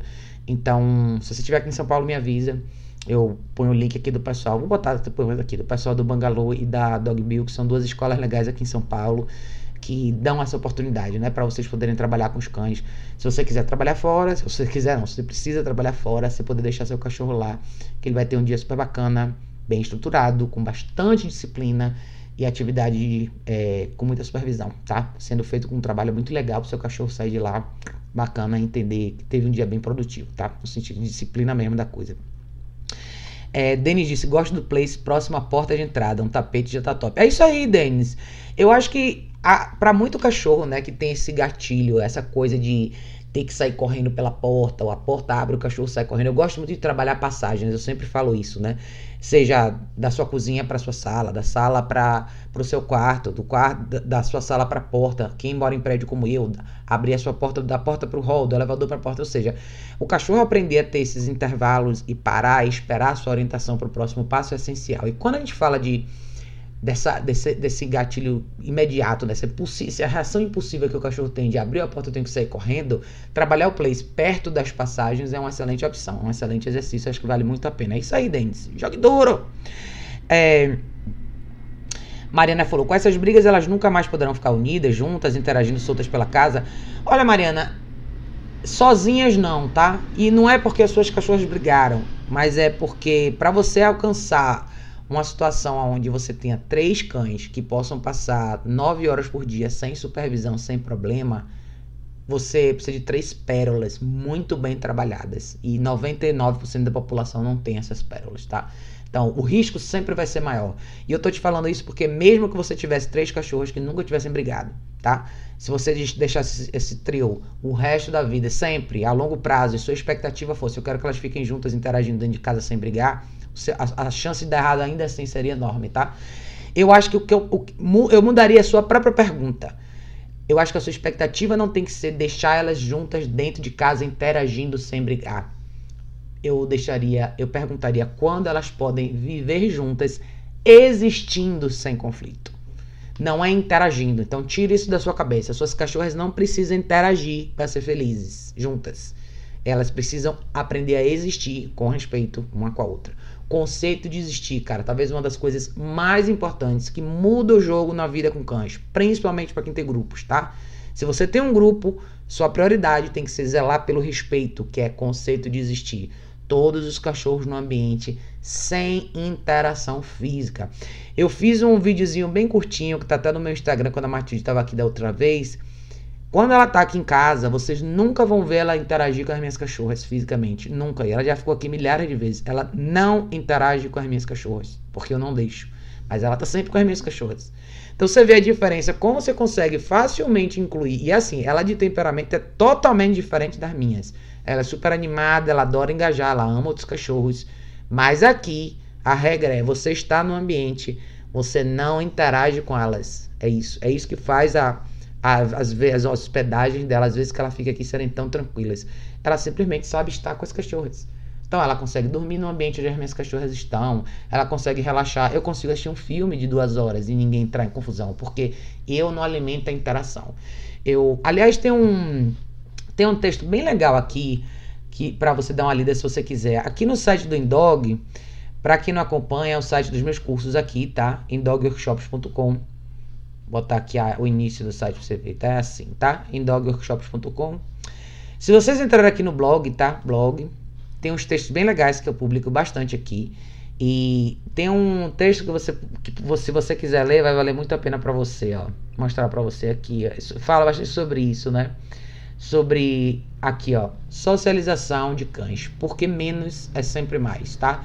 Esse é um texto bem legal que vale muito a pena vocês lerem, até para vocês entenderem direitinho qual que é o esquema, por que que faz tanta diferença a gente trabalhar com cães numa esfera mais uma história mais de existir mesmo, de respeito, né? Eu acho que existir em grupo é, é, é, o, é o primeiro argumento do respeito, né? Então eu, eu, iria, eu iria por esse lado, tá, Mariana? Eu sei que é difícil, talvez seja a primeira vez que você esteja escutando isso, é que eu falo isso bastante aqui nas lives, mas eu falo isso porque com frequência eu escuto esse argumento. Todos os casos que eu já atendi até hoje, de cães da mesma casa que brigam, as pessoas têm essa mesma expectativa que você e é inconsciente, talvez foi isso que você ouviu a vida inteira, talvez foi isso que você acreditou que desse certo, que era o melhor para eles, mas na verdade não é, tá? Os cães se beneficiam demais do conceito de existir na natureza, é assim que eles vivem Qualquer espécie animal, tá? É assim. Se você for olhar, todos os grupos de cães mamíferos predatórios são assim. Eles engajam por algum motivo e de resto eles existem. A colaboração e a preservação da energia garante que o grupo fique bem. Então tem uma série de coisas favoráveis a isso, mas dá uma olhadinha nesse artigo, vai te ajudar bem, tá? É, se eu tinha dito, ele tem cinco meses. É o filhote, né, Sil? Peraí, deixa eu voltar aqui, que você tinha falado. Acho que é o seu filhote de. Cadê, cadê? É, o seu filhote medroso tem cinco meses.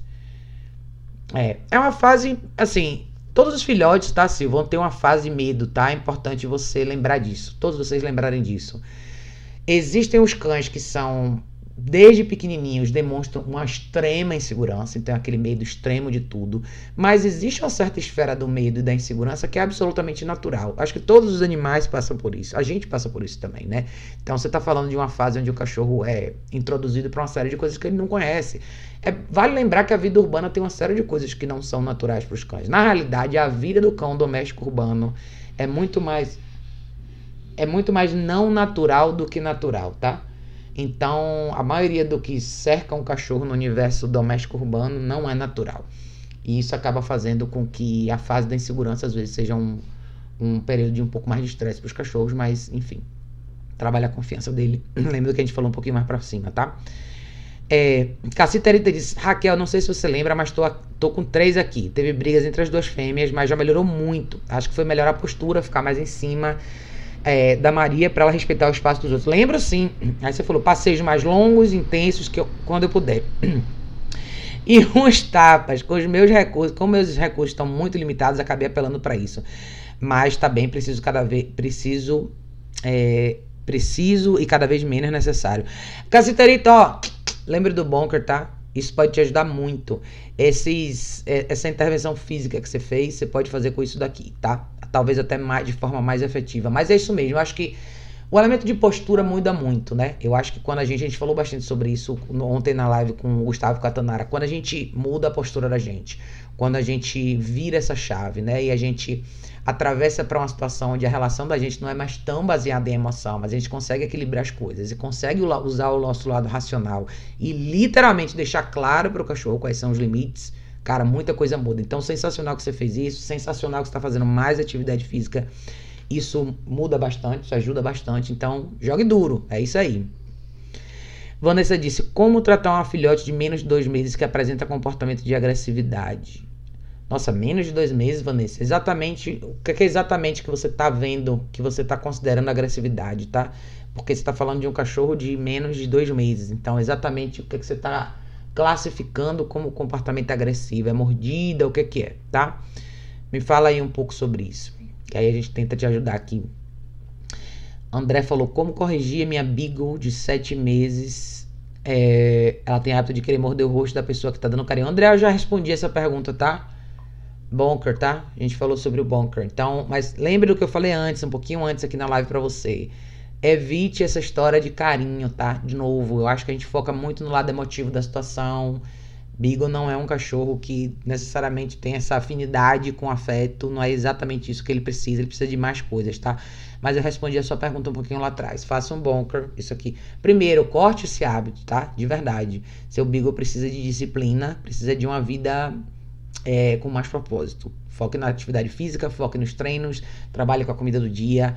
E se no seu contexto seu bigo quiser morder você, qualquer parte do corpo que seja, enrole uma toalha, duas borrachinhas, isso se chama bunker e pá, literalmente jogue isso no cachorro com força, tá?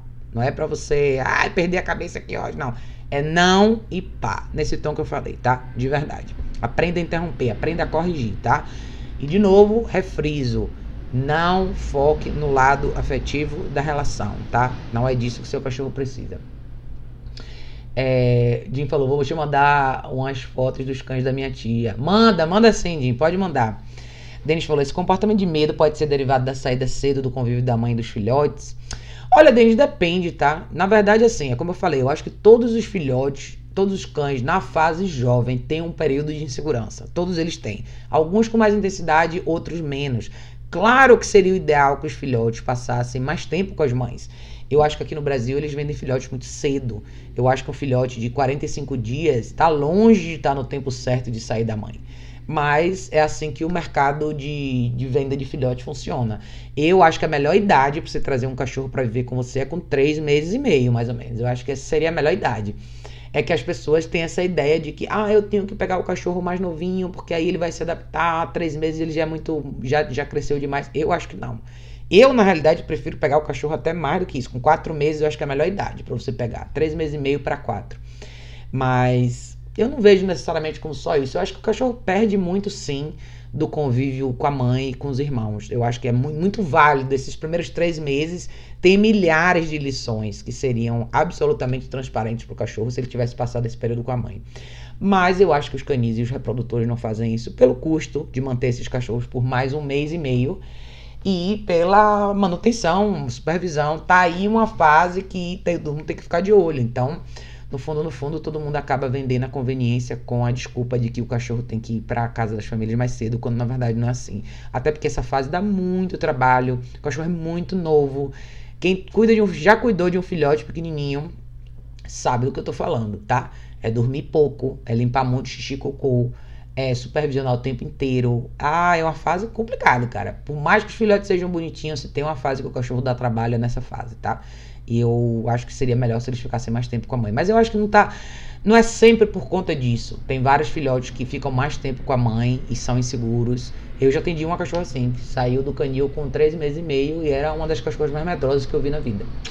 Então, e eu já peguei também, tipo, Zico, meu cachorro, meu Basset Hound, veio para mim com 42 dias e foi um dos cachorros mais confiantes que eu conheci na minha vida. Então, não é regra, tá? Pode acontecer, pode, mas eu também não acho que essa é uma justificativa padrão. Eu acho que a gente tem que ver cada cachorro como ele é mesmo. Né? Não necessariamente a gente vai ter essa resposta olhando por esse lado, tá? Clarissa disse, ela é uma cocker, esqueci de mencionar, oito meses. A Clarissa tinha me perguntado. Um, ah, sobre. Cadê? que foi que você tinha me perguntado, Clarissa? Deixa eu voltar para sua pergunta. cadê, cadê, cadê, Clarice? Nossa, Hoje eu me perdi aqui. Cadê? Ah, ah, o que cava no jardim, tá? Nossa, Clarice, então o que acontece? É, qualquer é fogo. São, são, cachorros que precisam de muita atividade física também, né? Tem muita energia. Eu lembro quando eu era criança, existia a moda dos cockers. Todo mundo tinha cocker. Um cachorro super, mega, ultra agitado. Esses cachorros faziam miséria. Então, um cachorro que precisa de bastante direção. Eu acho que eu acho muito similares se a gente fosse comparar com a questão dos beagles, considerando que o cocker tende a latir mais, mas são cachorros que precisam de uma vida bem produtiva, tá? E eu acho que é complicado você deixar ele do lado de fora, no jardim, sem supervisão. Então considere as opções que eu te falei, tá? Eu acho que se você estiver aqui em São Paulo, busque uma escola, um lugar que seu cachorro possa ser trabalhado ao longo do dia. ou então você vai ter que dar um gás antes de sair pro trabalho e quando você voltar, tá? Fazer um esforço bem grande aí para trabalhar esse cachorro no tempo que você tiver, porque Cocker não é brincadeira, tá? Eles são excelentes cães, mas têm muito drive de trabalho, gostam de uma vida produtiva, muito similar ao Beagle nesse sentido, eu acho. É... Denis disse: adoro o Beagle, terroristas bons para trabalho. Não, com certeza. Cara, eu gosto de. Eu vou ser bem sincero, eu teria um Beagle. Por mais que o Beagle tenha essa reputação horrorosa, que todo mundo fala que eles são demônios e acabam com a casa. Eu acho que é como eu acabei de falar, eles são cachorros de personalidade muito forte. Eles são cachorros super dispostos para trabalhar, como o Denis falou. Se você sabe trabalhar esses cachorros, eles são absolutamente excelentes. Mas precisam de muita disciplina, com certeza. Cocker também não é muito diferente disso, né? Então, acho que são aqueles cachorros que têm um tamanho meio compacto, um corpinho mais atlético. Cara, esses cachorros vão longe. Se você tiver gás, você tem um cachorro sensacional. Mas eu gosto deles, eu vou, não vou negar que assim, eu até teria um. Mas são. Não são fogo, cara. Não dá pra deixar a vida ansiosa dessa turma aí, não. Lu! É, Lu falou, forma simples, efetiva e barata das pessoas corrigirem comportamentos indesejáveis. É isso aí, Lu, ó. Bunker. Lu tá nos Estados Unidos, ela sabe como é.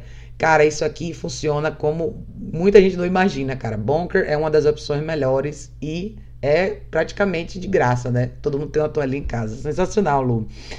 André falou, vou colocar em prática. É isso aí, André, jogue duro. É, quem, quem mais falou aqui? Gabriele, muito obrigada. Vou tentar isso depois venho contar no meu relato. Conte, com certeza, Gabriel. Eu quero ouvir de todos vocês hoje. Se vocês testarem o Bunker, voltem e me falem como é que foi, tá? Rafael, boa noite, boa noite. É, a Mariana disse aqui, não sou de São Paulo, moro em Porto Alegre. Muito obrigado, muito obrigada. Aqui bem difícil os profissionais retornarem quando solicitam auxílio. Valeu, só aqui tu já me ajudou muito. Mariana, dá uma olhada na live de ontem com Gustavo e a Tonara, eles estão no sul. Eles não estão no Rio Grande do Sul, eles não estão em Porto Alegre, eles estão em Caxias do Sul, eu acho. Mas quem sabe, de repente você consegue conversar um pouquinho com eles. Mas é por aí, tá? Jogue duro, disciplina é super importante, tá? É, Caseterita disse, Raquel, tem um vídeo ótimo sobre usar o tug para treinamento naquele canal da Learburg que a gente adora. Me ajudou horrores com a Maria, porque eu não consigo dar outras atividades físicas intensas que ela precisa. Com certeza, vou mostrar pra vocês do, que, que ela tá dizendo, tá, gente? Na verdade, eu até. Eu acho que eu até coloquei aqui, se eu não me engano, eu tinha botado um artigo com cinco vídeos sobre tug também. Deixa eu ver se tá. Deixa eu ver se tá em um desses dois. Qual dos dois sites tá? Cabo de guerra. Eu acho que tá no mil. Peraí. É, deixa eu ver aqui que eu até mostro pra vocês. É bem legal também. Mas eu vou mostrar o site da Learburg pra vocês verem. Aqui, ó. Que a Caceterita tá falando pra nós. Eu adoro esse site. Eu até indico bastante aqui pra vocês. É um site americano. Eles têm, na verdade, um catálogo bem legal assim, ó. Se vocês entrarem aqui, ó, em Universidade Online, tá? Tem uma série de cursos bacanas.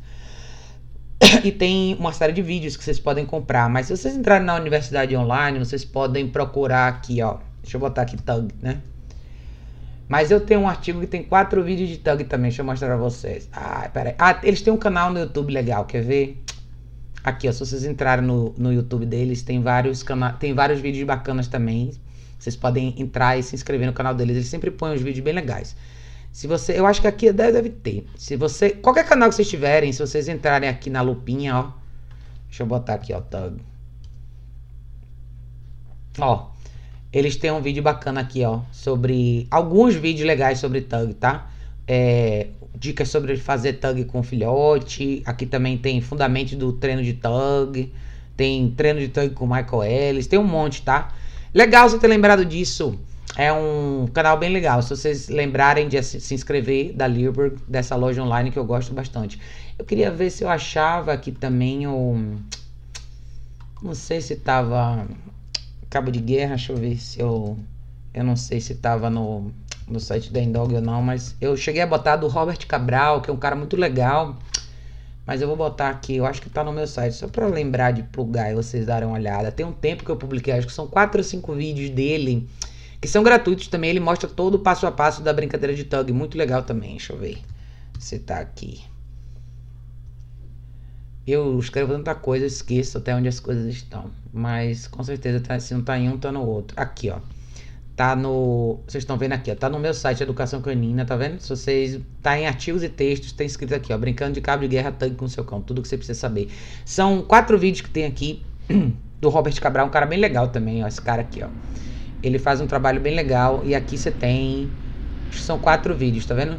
Parte 1, 2, 3, 4. Tem um material bem legal para quem gosta e quer aprender a brincar de tug, tá?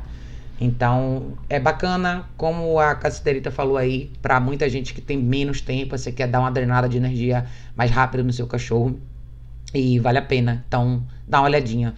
Se inscreve no canal da Learburg, eles têm uns vídeos legais e dá uma olhada nesse artigo que eu publiquei aqui também. Marcos disse boa noite, Raquel, boa noite, galera. Chegando agora o Marcos, maravilha. Jana disse: Meus cachorros estão todos mal educados. Culpa toda minha. Jana, o primeiro passo é reconhecer. Se você reconheceu, já tá sensacional. Daqui para frente, agora você faz a sua parte. Letícia disse: Meu bom que chinelada. Tem um pastor de um ano. Letícia, era assim também. No, eu lembro quando eu era criança, minha avó tinha. Minha avó sempre teve cachorro, né? Os primeiros cachorros que eu tive contato na vida foram na casa de minha avó. E era super normal, tipo, o chinelo voar de um outro lado da sala pro outro, né? E o bunker é até mais leve, é algodão, né? Mas é de uma forma. A ideia é a é a ideia do projétil, né? De alguma coisa vir voando na direção do cachorro. O cachorro não gosta de projétil. Então, se tem uma forma de você interromper comportamento indesejado, principalmente dentro de casa, a forma mais fácil é o bunker, ajuda demais. Ai, essa foi ótima. Ai, Jim falou, nossa, Raquel, havia me esquecido do que é luring, obrigada mesmo. É, isso aí, luring é, é, é você, indução, né? Acho que essa é a palavra mais certa na tradução. E sobre shaping, free shaping, pelo que sei, é deixar o cão operar e você marca e recompensa. É, é, é, é também, sim. Não é exatamente o tipo de trabalho que eu faço, tadinho, mas tem muita gente que faz isso daí. É, não sei, cada um define de uma forma diferente, né? Eu já ouvi outras definições, mas enfim. Shaping é você desenhar, free é livre, então você deixar um desenho livre e você usar sua marcação. Mas sempre lembre o seguinte: todo esse tipo de operação ou de treinamento específico, você falar de free shaping, você vai ter que corrigir o cachorro quando ele fizer errado. Porque se você não corrigir, você vai estar sempre esperando o cachorro fazer a opção certa. E esse momento, quando você não passa essa informação para o cachorro, se você lembrar do que a gente falou desde o início, que é a origem dessa live de hoje, se você só marcar o que é certo e pensar no free shaping só como isso, você vai estar gerando muito mais estresse pro cachorro versus você informar para ele quando ele errou, tá? Então eu acho que se você pensar em free shaping junto com com, com, com informação e correção no momento certo, acho que você vai mais longe, tá? Quem faz um trabalho legal, similar, não com esse nome, não com essas características, mas de muita marcação, é o Blake do Dream Come True K9, lá de Nova York, faz um trabalho bem legal, tá? Vale a pena acompanhar o trabalho dele. Um... Patrícia diz: Maravilha, obrigado pela dica. É, tudo que eu mais quero é ele calmo e manso. Não vou mais brincar é, com cabo de guerra, percebi que ele é meio dominante, quer se crescer. Daí a orelha bovina defumada rosnou. Dei a orelha bovina defumada, ele rosnou. É, então toma cuidado, tá, Patrícia?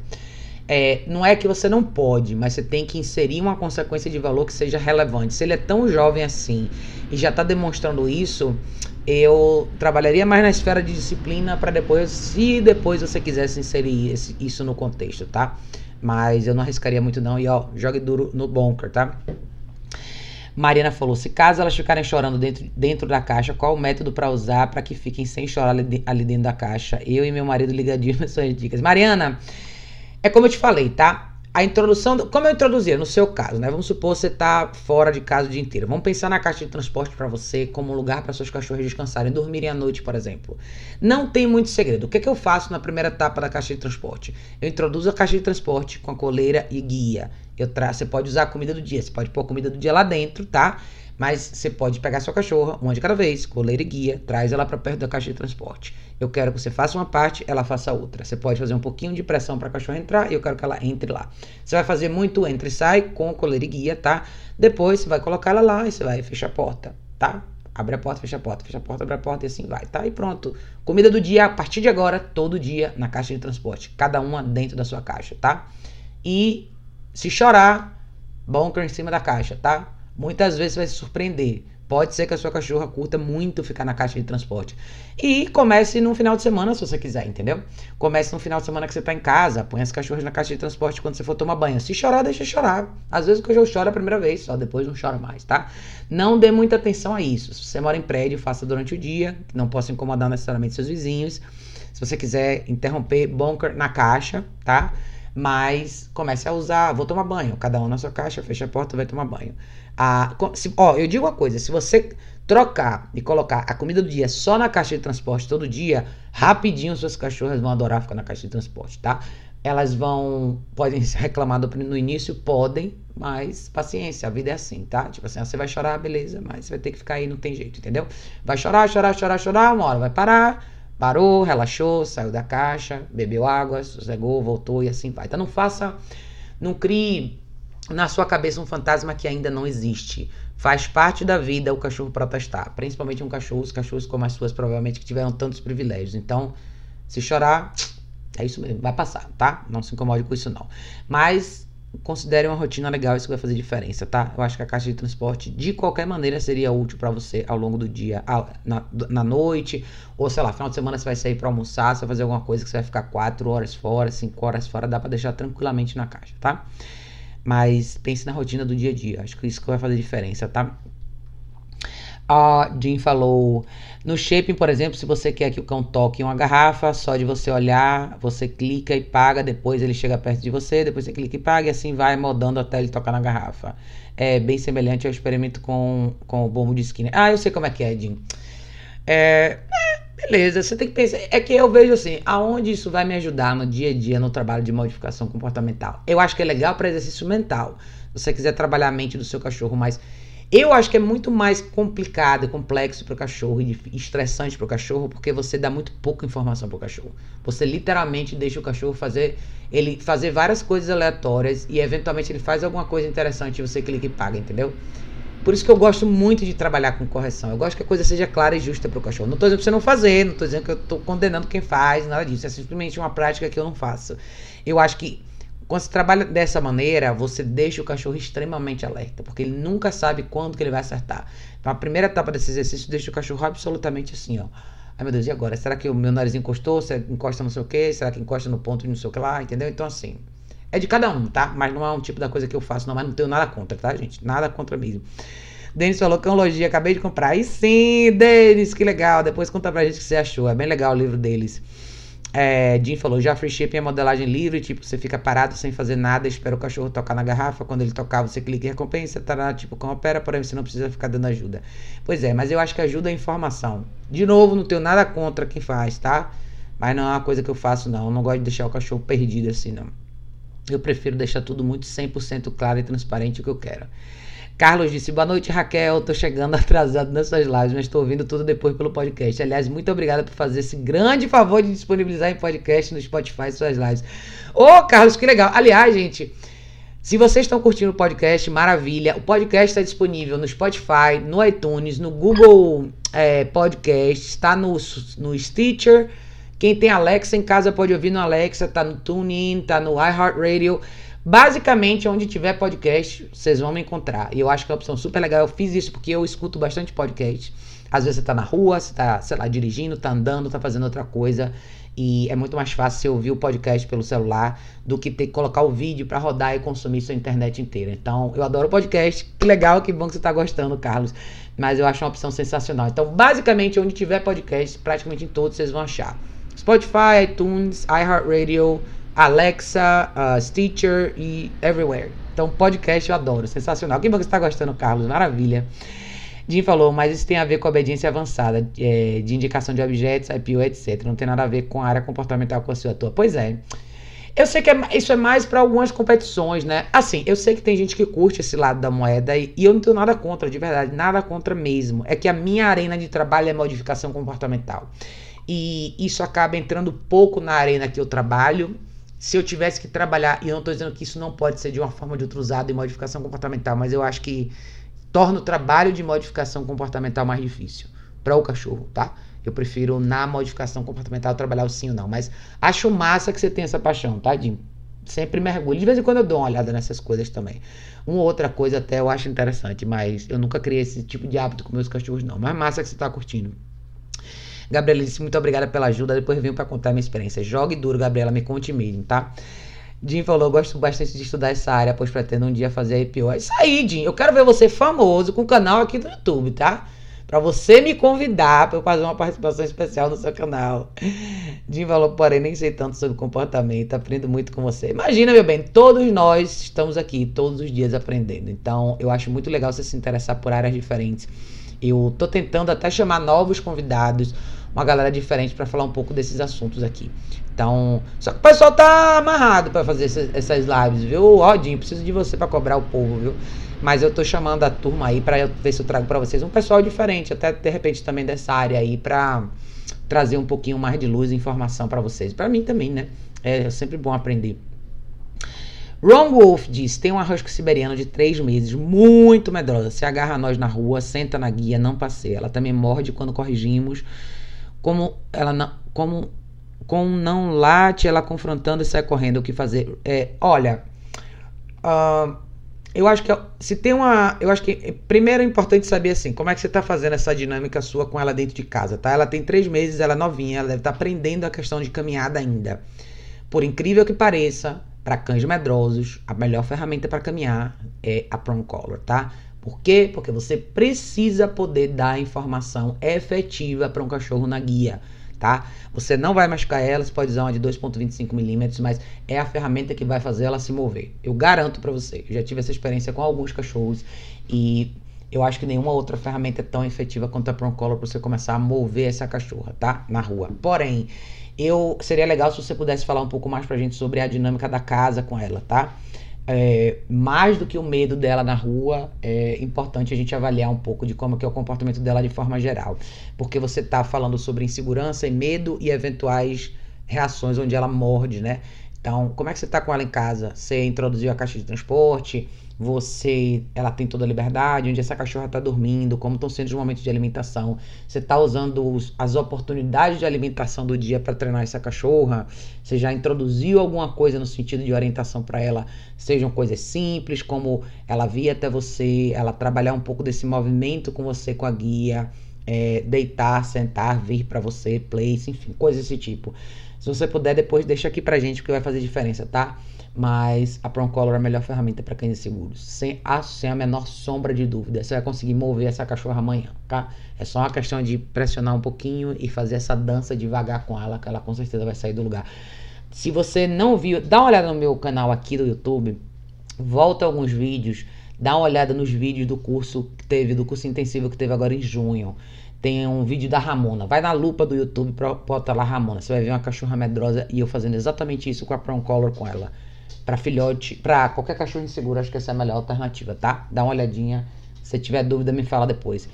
Uh, André disse: Boa noite, Raquel. Sou adestradora também no Rio de Janeiro. Acompanho suas lives sempre quando tenho tempo. A sua linha de educação canina é muito parecida com a minha. Sempre muito bom conhecer o trabalho de outro profissional e adquirir conhecimentos. Aprendo muito com suas lives. Abraço. Ô, oh, André, obrigada, meu bem. Que bom ter você aqui. Que bom saber que a gente tem uma linha de trabalho parecida. E que legal ter você aqui, tá, André? Maravilhoso. Obrigada mesmo por estar aqui, viu? Clarissa disse: Obrigada, Raquel. Sou da Bahia. Ah! Você é gente da Bahia. Esqueci de mencionar que minha cachorra é uma cocker de oito meses. Nossa rotina faz com que ela fique só no máximo é, quatro horas, sozinha, eu acho, né? Já estamos aqui vendo a caixa de transporte indicada. Ah, então jogue duro.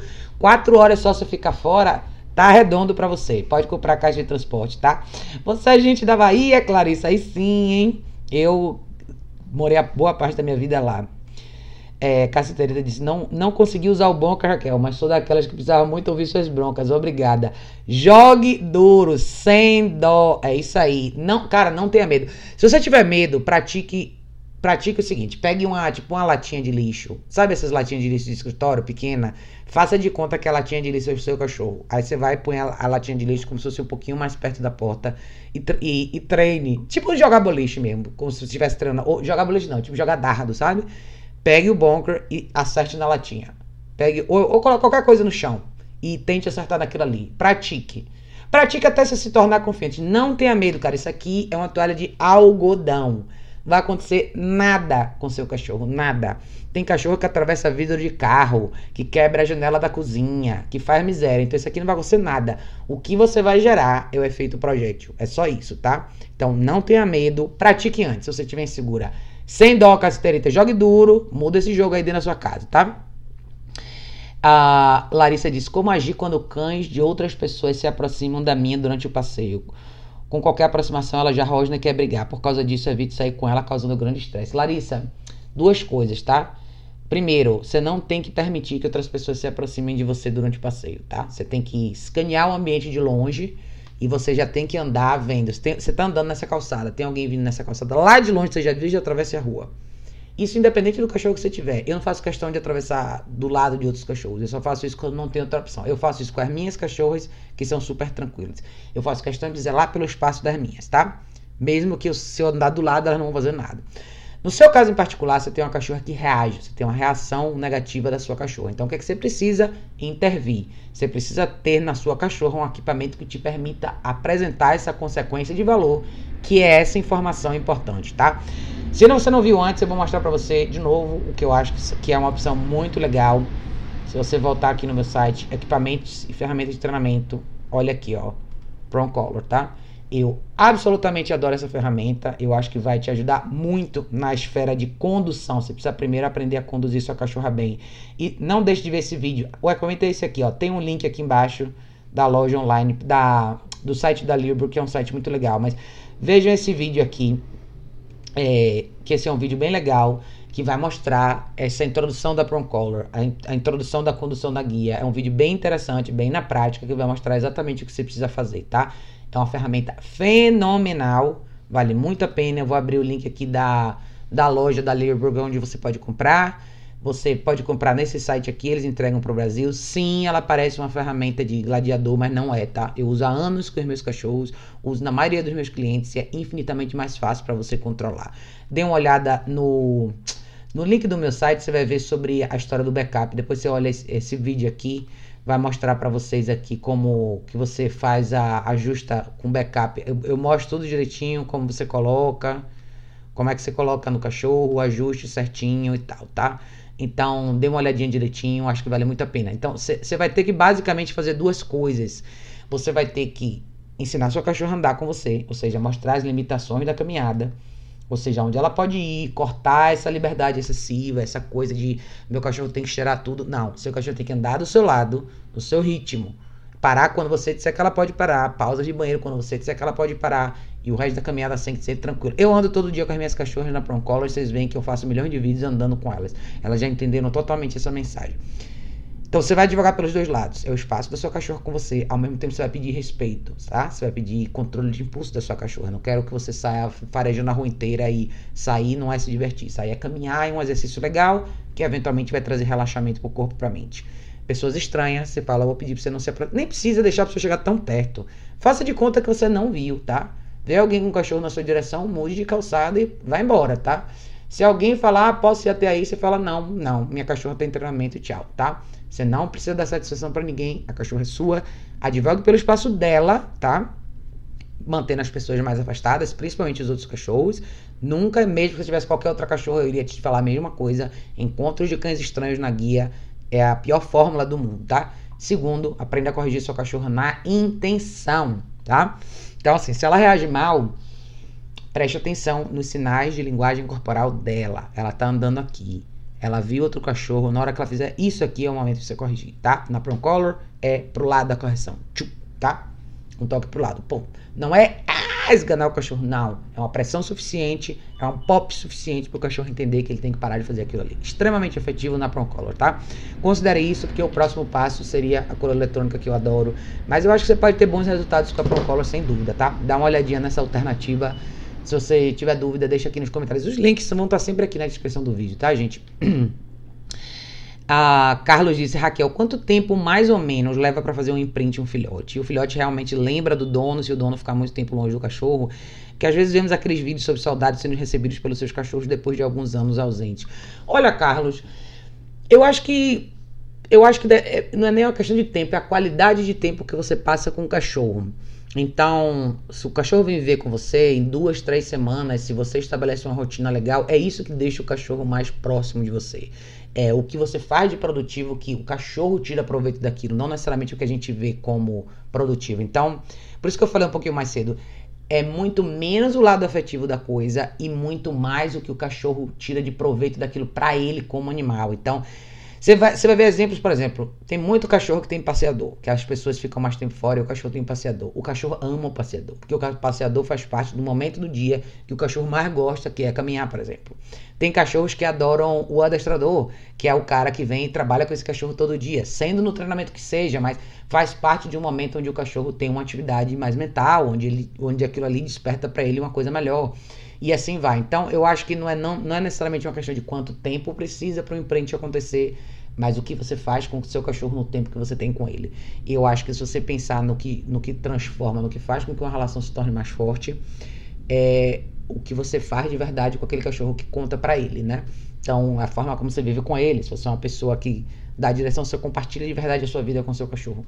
E isso tá muito, vai muito mais além de você dividir afeto, chamego, carinho e assim vai, tá? Mas eu acho que é mais ou menos isso, tá, Carlos? Eu tenho vários cachorros que eu atendo e passo bastante tempo sem ver, quando eu vejo de novo, os cachorros lembram de mim. Ou cachorros de amigos meus que eu passo às vezes meses sem ver, o cachorro lembra. Então, é como você compartilha o que você tem naquele momento com aquele cachorro. Eu acho que é muito isso. Casa Tereta diz: só uso Libor de graça no YouTube. É isso aí, cara. A gente tem vários. Cara, hoje em dia, se existe uma era onde a gente tem informação de graça no YouTube, é hoje, tá? Tem milhares de profissionais bacanas. Eu sempre coloco vídeo de uma galera bem bacana para vocês verem. Eles têm uns vídeos bem legais. A Liberburg faz vídeo há anos, eles fazem vídeos muito bacanas. Então, dediquem tempo, cara. Para quem não quer gastar dinheiro, vocês têm uma oportunidade grande. Tem muita coisa que dá para aprender free de graça aqui no, no YouTube. Muita gente bacana botando vídeo direto. Os fundamentos do tanque, esse é o melhor. É isso, eles têm vídeos sensacionais, eu gosto muito. É, Mariana falou coleira. É, não, peitoral não, pelo amor de Deus, tá, Mariana? Eu acho que peitoral é uma coisa que não ajuda ninguém em nada. É uma ferramenta feita para o cachorro puxar alguma coisa atrás dele. Então, coleira de pescoço sem, sem dúvida nenhuma, tá? Se você tiver cachorros pequenos, você pode você pode, ou você pode usar uma guia unificada se você quiser, é, tipo aqui, eu vou mostrar para vocês desse que eu eu tenho, eu tenho eu tenho desses dois modelos aqui que eu acho legal, assim, ó. Ou você pode usar cachorro pequeno, você pode usar a cadê? Deixa eu botar aqui a Micro Prong Color. Se você entrar aqui no site da Learburg, tem um modelo só se você tiver um cachorro tipo menos de, de 6 de 6 quilos assim eles têm a micro aqui, ó. Vou mostrar pra vocês. Ah, cadê? Essa aqui, ó. Ela é bem, ela é bem mais cara que a Prom Color original, tá? Mas ela é um pouco menorzinha. Mas eu acho que ela é melhor, tá? Eu gosto muito da Prom Color, cara. Acho que vale, faz muita diferença. Mas dá uma olhadinha no site da Liverpool, tem algumas opções. Se você quiser usar guia unificada, você pode usar também, tá? Mas guia unificada requer mais habilidade. Você pode ter um excelente sucesso. Conheço várias pessoas que têm um, um, um sucesso sensacional com a guia unificada. Mas eu acho que para de forma geral, para as pessoas que não têm tanta habilidade assim, até para quem tem, tá? Eu prefiro trabalhar com a Prom Color. Mas você que sabe aonde você quer, até onde você quer investir, tá?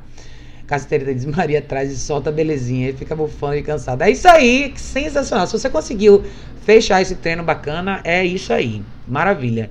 Ju, boa noite, meu bem, boa noite.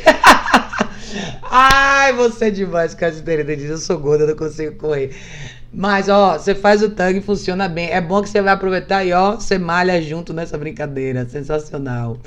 Jéssica disse, boa noite, Raquel, tô viciada nos seus vídeos. Ô, oh, Jéssica, obrigada, meu bem. Mariana disse, gente, já vou terminar já já. Mariana disse, quando faço punição com chineladas, a, a de três, que é mais imperativa e possessiva, enfrentava de volta brava. Qual o melhor método?